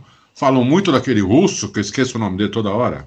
Mazepan. falamos aqui dele, né? O, não, o Mazepan não, é o Schwartz. Não, Mazepan, não. O, Mazepan é, o Mazepan é outra história, é. embora tenha ganhado a corrida do, do, desse final de semana. É. Que não tem nome de russo, Schwartzman não é nome de russo, né? Então por isso que eu acho que eu consigo ligar o nome dele com a nacionalidade. Falo muito dele, mas é, eu acho que tem que esperar mais um pouquinho ainda. Né? É, pode ser que seja, pode ser que ele seja um avião mesmo e, e, e seja ele o cara, mas vamos, eu prefiro esperar mais um pouco. Ainda não consegui é, ter assim umas, alguma certeza de alguma coisa, a não ser que o, o Drogovic está me surpreendendo. Entendeu? Positivamente. Muito bem. O, Pergunta aqui sobre. Ah, o Fábio não respondeu essa, né? Ah, final, ah finalmente. finalmente houve a luz, né? Ou, houve-se é. a luz, né? Como se, como Mas vamos ser rápido aí, pelo amor de Deus. Ah, ele tá me cerceando é. pelo tempo. Então tá bom, eu vou ser muito rápido. É, eu acho que do Drogovic o Adalto já falou tudo. Ele tá fazendo uma, uma coisa muito importante para que ele consiga uma equipe boa no ano que vem. Acho que o objetivo tem que ser esse. E se ele conseguir uma, uma equipe boa no ano que vem, para ele chegar à Fórmula 1, não vai fazer a menor diferença, porque a Fórmula 1 hoje só quer saber de piloto de programa de desenvolvimento. Enfim, a, a perspectiva é nebulosa, mas ele tem que andar, ele tem que acelerar, ele tem que brigar pelo título para tentar abrir uma porta. É, e o, o, o Schwartzman teve dificuldade esse final de semana, enfim. É, mas as corridas que ele fez, ele me impressionou bastante nas primeiras corridas do ano, porque não é resultado. Eu, eu já falei, eu, eu, eu, não gosto de analisar resultados, eu gosto de analisar performances. E a performance dele foi muito forte nas corridas que ele fez, por causa de técnica, por causa de ultrapassagem, por ritmo de corrida, todo mundo vai para uma estratégia, ele vai quase que sozinho e consegue fazer dar certo. Eu sempre coloco um asterisco. Ele está na Prema, que é uma Mercedes das categorias de base. Mas, por exemplo, esse final de semana não estava andando na frente. Então, é quase uma Mercedes. Nem sempre. Mercedes pode ser um exagero, mas alguns finais de semana é. A Prema é supra-sumo de tudo. Eu espero que eu tenha respondido no tempo certo, seu âncora Bruno Aleixo. Foi muito bem. O última perguntinha aqui, o G Duarte, sobre MotoGP. Chance de termos um novo campeão na MotoGP aumentou muito com a nova cirurgia do Mark Marques? É, agora é, quem vocês acham que irá lutar pelo campeonato? É, agora muda o jogo, né, Adalto? Porque eu, eu apontei como favorito, calculando que ele voltaria na República Tcheca. Ele, se ele não voltar na próxima corrida, como parece que não vai, eu ainda não descarto. Mas aí, aí perdendo mais do que isso, realmente vai ficar, vai ficar complicado. O que é uma pena, uma pena, uma pena, uma pena mesmo, porque pelo menos a briga estava sendo desenhada, né? E tomara que ele volte o quanto antes. É, eu acho que se ele não correr agora e, e o, o Quartararo ganhar, acabou para ele porque daí fica muito grande a diferença. O Quartararo pode depois é, só uh, ir administrando. Eu já achava isso com 50 pontos, com 75. Se acontecer isso, ele não correr, o Quartararo ganhar, fica muito difícil. Assim como agora ficou quase impossível também. Quase impossível não, mas ficou muito difícil pro, pro Bottas também, que não marcou ponto. Hamilton ganhou a corrida. É, e agora o campeonato está de bandeja para o Hamilton, como eu acho que vai ficar de bandeja para o Quartararo. Muito bem. Ó, vamos agradecer aqui o pessoal que mandou perguntas. O, os dois primeiros que eu vou ler aqui, eu vou convidar as pessoas a irem à página, porque são perguntas. Um é o doutor Caveira, que ele fez um, um ah, texto enorme. Não, você não vai criticar o doutor Caveira. Outro doutor. Não, é um texto, inclusive, muito legal, mas é, não dá para trazer aqui. Então, é, convido o pessoal a ir lá dar uma olhada e, e, ver se concorda ou discorda. E o Mário Sérgio fez um desafio lá com imagem. Então, bem difícil de escrever imagem aqui. É, mas é, eu absurdo, convido todo absurdo. mundo a ir lá para tentar responder o desafio que ele fez. Quem, quem, quem chamou aí? Não, só quis dizer que é um absurdo. Eu tentei, Mário. É. Eu tentei. O âncora não quer ler. Esse Ele vai falar que é um absurdo, mas não tem como. É muita, muita pergunta. O Siegfried, o Siegfried também mandou pergunta. O Marcelo BP pediu para a gente falar partes positivas e negativas da corrida. A gente falou tudo. O David Santos, Boca, mandou também. O Euler contou uma história legal lá. Também aconselho as pessoas a irem lá ver sobre a presença do filho do Pirroni Didier ah, Pirroni pode trabalhar na Mercedes. Que se chama é, Gilles. Chama, chama Gilles. Gilles. Que foi o é. rival do Didier, pai dele. É, exatamente. É, muito legal. Vale a pena ver a história. O, o, o Euler colocou a foto lá, vale a pena. Plínio Rodrigues, Márcio Taque, o doutor Jalim. doutor Jalim, ó, pergunta. dos quatro costados. O, o doutor Jalim fez uma pergunta que Doutor Jalim fez uma pergunta que dá para responder aqui de bate-pronto. A Haas fica ou sai da Fórmula 1? Fábio Campos. Muito complicado dizer, a chance de sair é muito grande. Eu repito, a conta ainda não chegou. Vamos ver se a conta vai chegar. Tomara que fique, tomara que fique. Adalto, sai ou fica? Hum. Mesma resposta do Fábio. Tomara Finalmente, que concordamos com alguma coisa aqui aos 49 do segundo tempo. Tomara que fique, mas eu, eu não sei não. Eu também não sei não. O Dander Souza, Dan José, Vegeto, Nishan Capuji. Tá falando que faz coro com o Fábio Campos, querendo saber o nome das curvas, não números. Esse negócio de número não Isso, tá com nada. Esse negócio de curva o 21. É, é legal, Cops, Brooklands. É, Estou... mas esse cor eu faço mais também. gostosa esse... do que estudar é. nome das curvas. É a coisa mais gostosa que tem. É. é que são pistas com história, né? Aí não, não são todas mesmo. O Matheus Siqueira, Jonathan F1, Hernani Menezes, Bruno Ferreira, Eric Bernardes, Jonathan Duarte chamando a atenção que é loucos e não LPA. Tudo bom, eu vou acatar, eu vou acatar, viu? Mas não no Twitter. Coitado não do no Twitter. Eles pegam no pé é do âncora. É, é. no pé Senhor, olha, olha esse nome aqui, Senhor Realista, um pouco idealista. Gostei desse nome também, Gostei muito desse bom. nome, gostei desse muito nome. Bom. É, achei interessante. O Aura Drummer É, tá falando que é ouvinte dos quatro costados desde 2004. Opa! Aura Jones. Às vezes é Não baterista. foi ele que. Não foi o Aura que nos deu uma dica para a gente abrir uma borracharia lá em Silverstone? Foi, mandou a gente abrir uma borracharia lá em Silverstone para aproveitar. Vocês não atenderam. E vocês não atenderam por quê? Vocês estariam ricos nesse final de semana. Não, nós tam- você também, ó, Fábio. Ah, eu Nós também? três. É, nós três. Mas é na próxima, na próxima a gente vai abrir. Já ainda dá tempo de fazer todo o trâmite burocrático. É o, por fim, aqui o Magno 23 e o Sérgio Melo foram os que contribuíram aí com a pauta do programa, a pauta toda feita em cima do que os ouvintes querem saber, né, da, da, da corrida. E é isso, senhores. A gente chega ao final dessa edição número 64. O corrida desse fim de semana chama GP do quê, hein, o, o, o Fábio? 70, 70 anos, o aniversário dos 70 anos Ah. da Fórmula 1. Então, beleza, tá. E ó, Todos ligados aí. ó, Fórmula E corre na quarta, na quinta, no sábado, no domingo, na outra quarta e na outra quinta. É, É um festival de Pra Fórmula quem E. gosta aí, ó, de corrida é um Eles, de- prato E cheio. nesse final eles de devem semana, ter, eles devem ter se inspirado na NBA para fazer isso, né? Nesse, é uma, eu lamento ver o campeonato terminar dessa maneira, mas enfim. é, e no próximo final de semana tem Fórmula 1, tem Fórmula 2, tem MotoGP, enfim, tem muita coisa para acompanhar. Maravilha. É isso, pessoal. A gente deseja aí uma boa semana para todo mundo, né? Para quem estiver ouvindo aí no começo da semana e muitas corridas aí para a gente assistir. Um abraço para todo mundo, até para quem voltou agora, que pulou a parte da pandemia. A gente está se Você para de despedindo sobre e volta, e volta na próxima semana com a edição 65. Um grande abraço para todo mundo e até lá.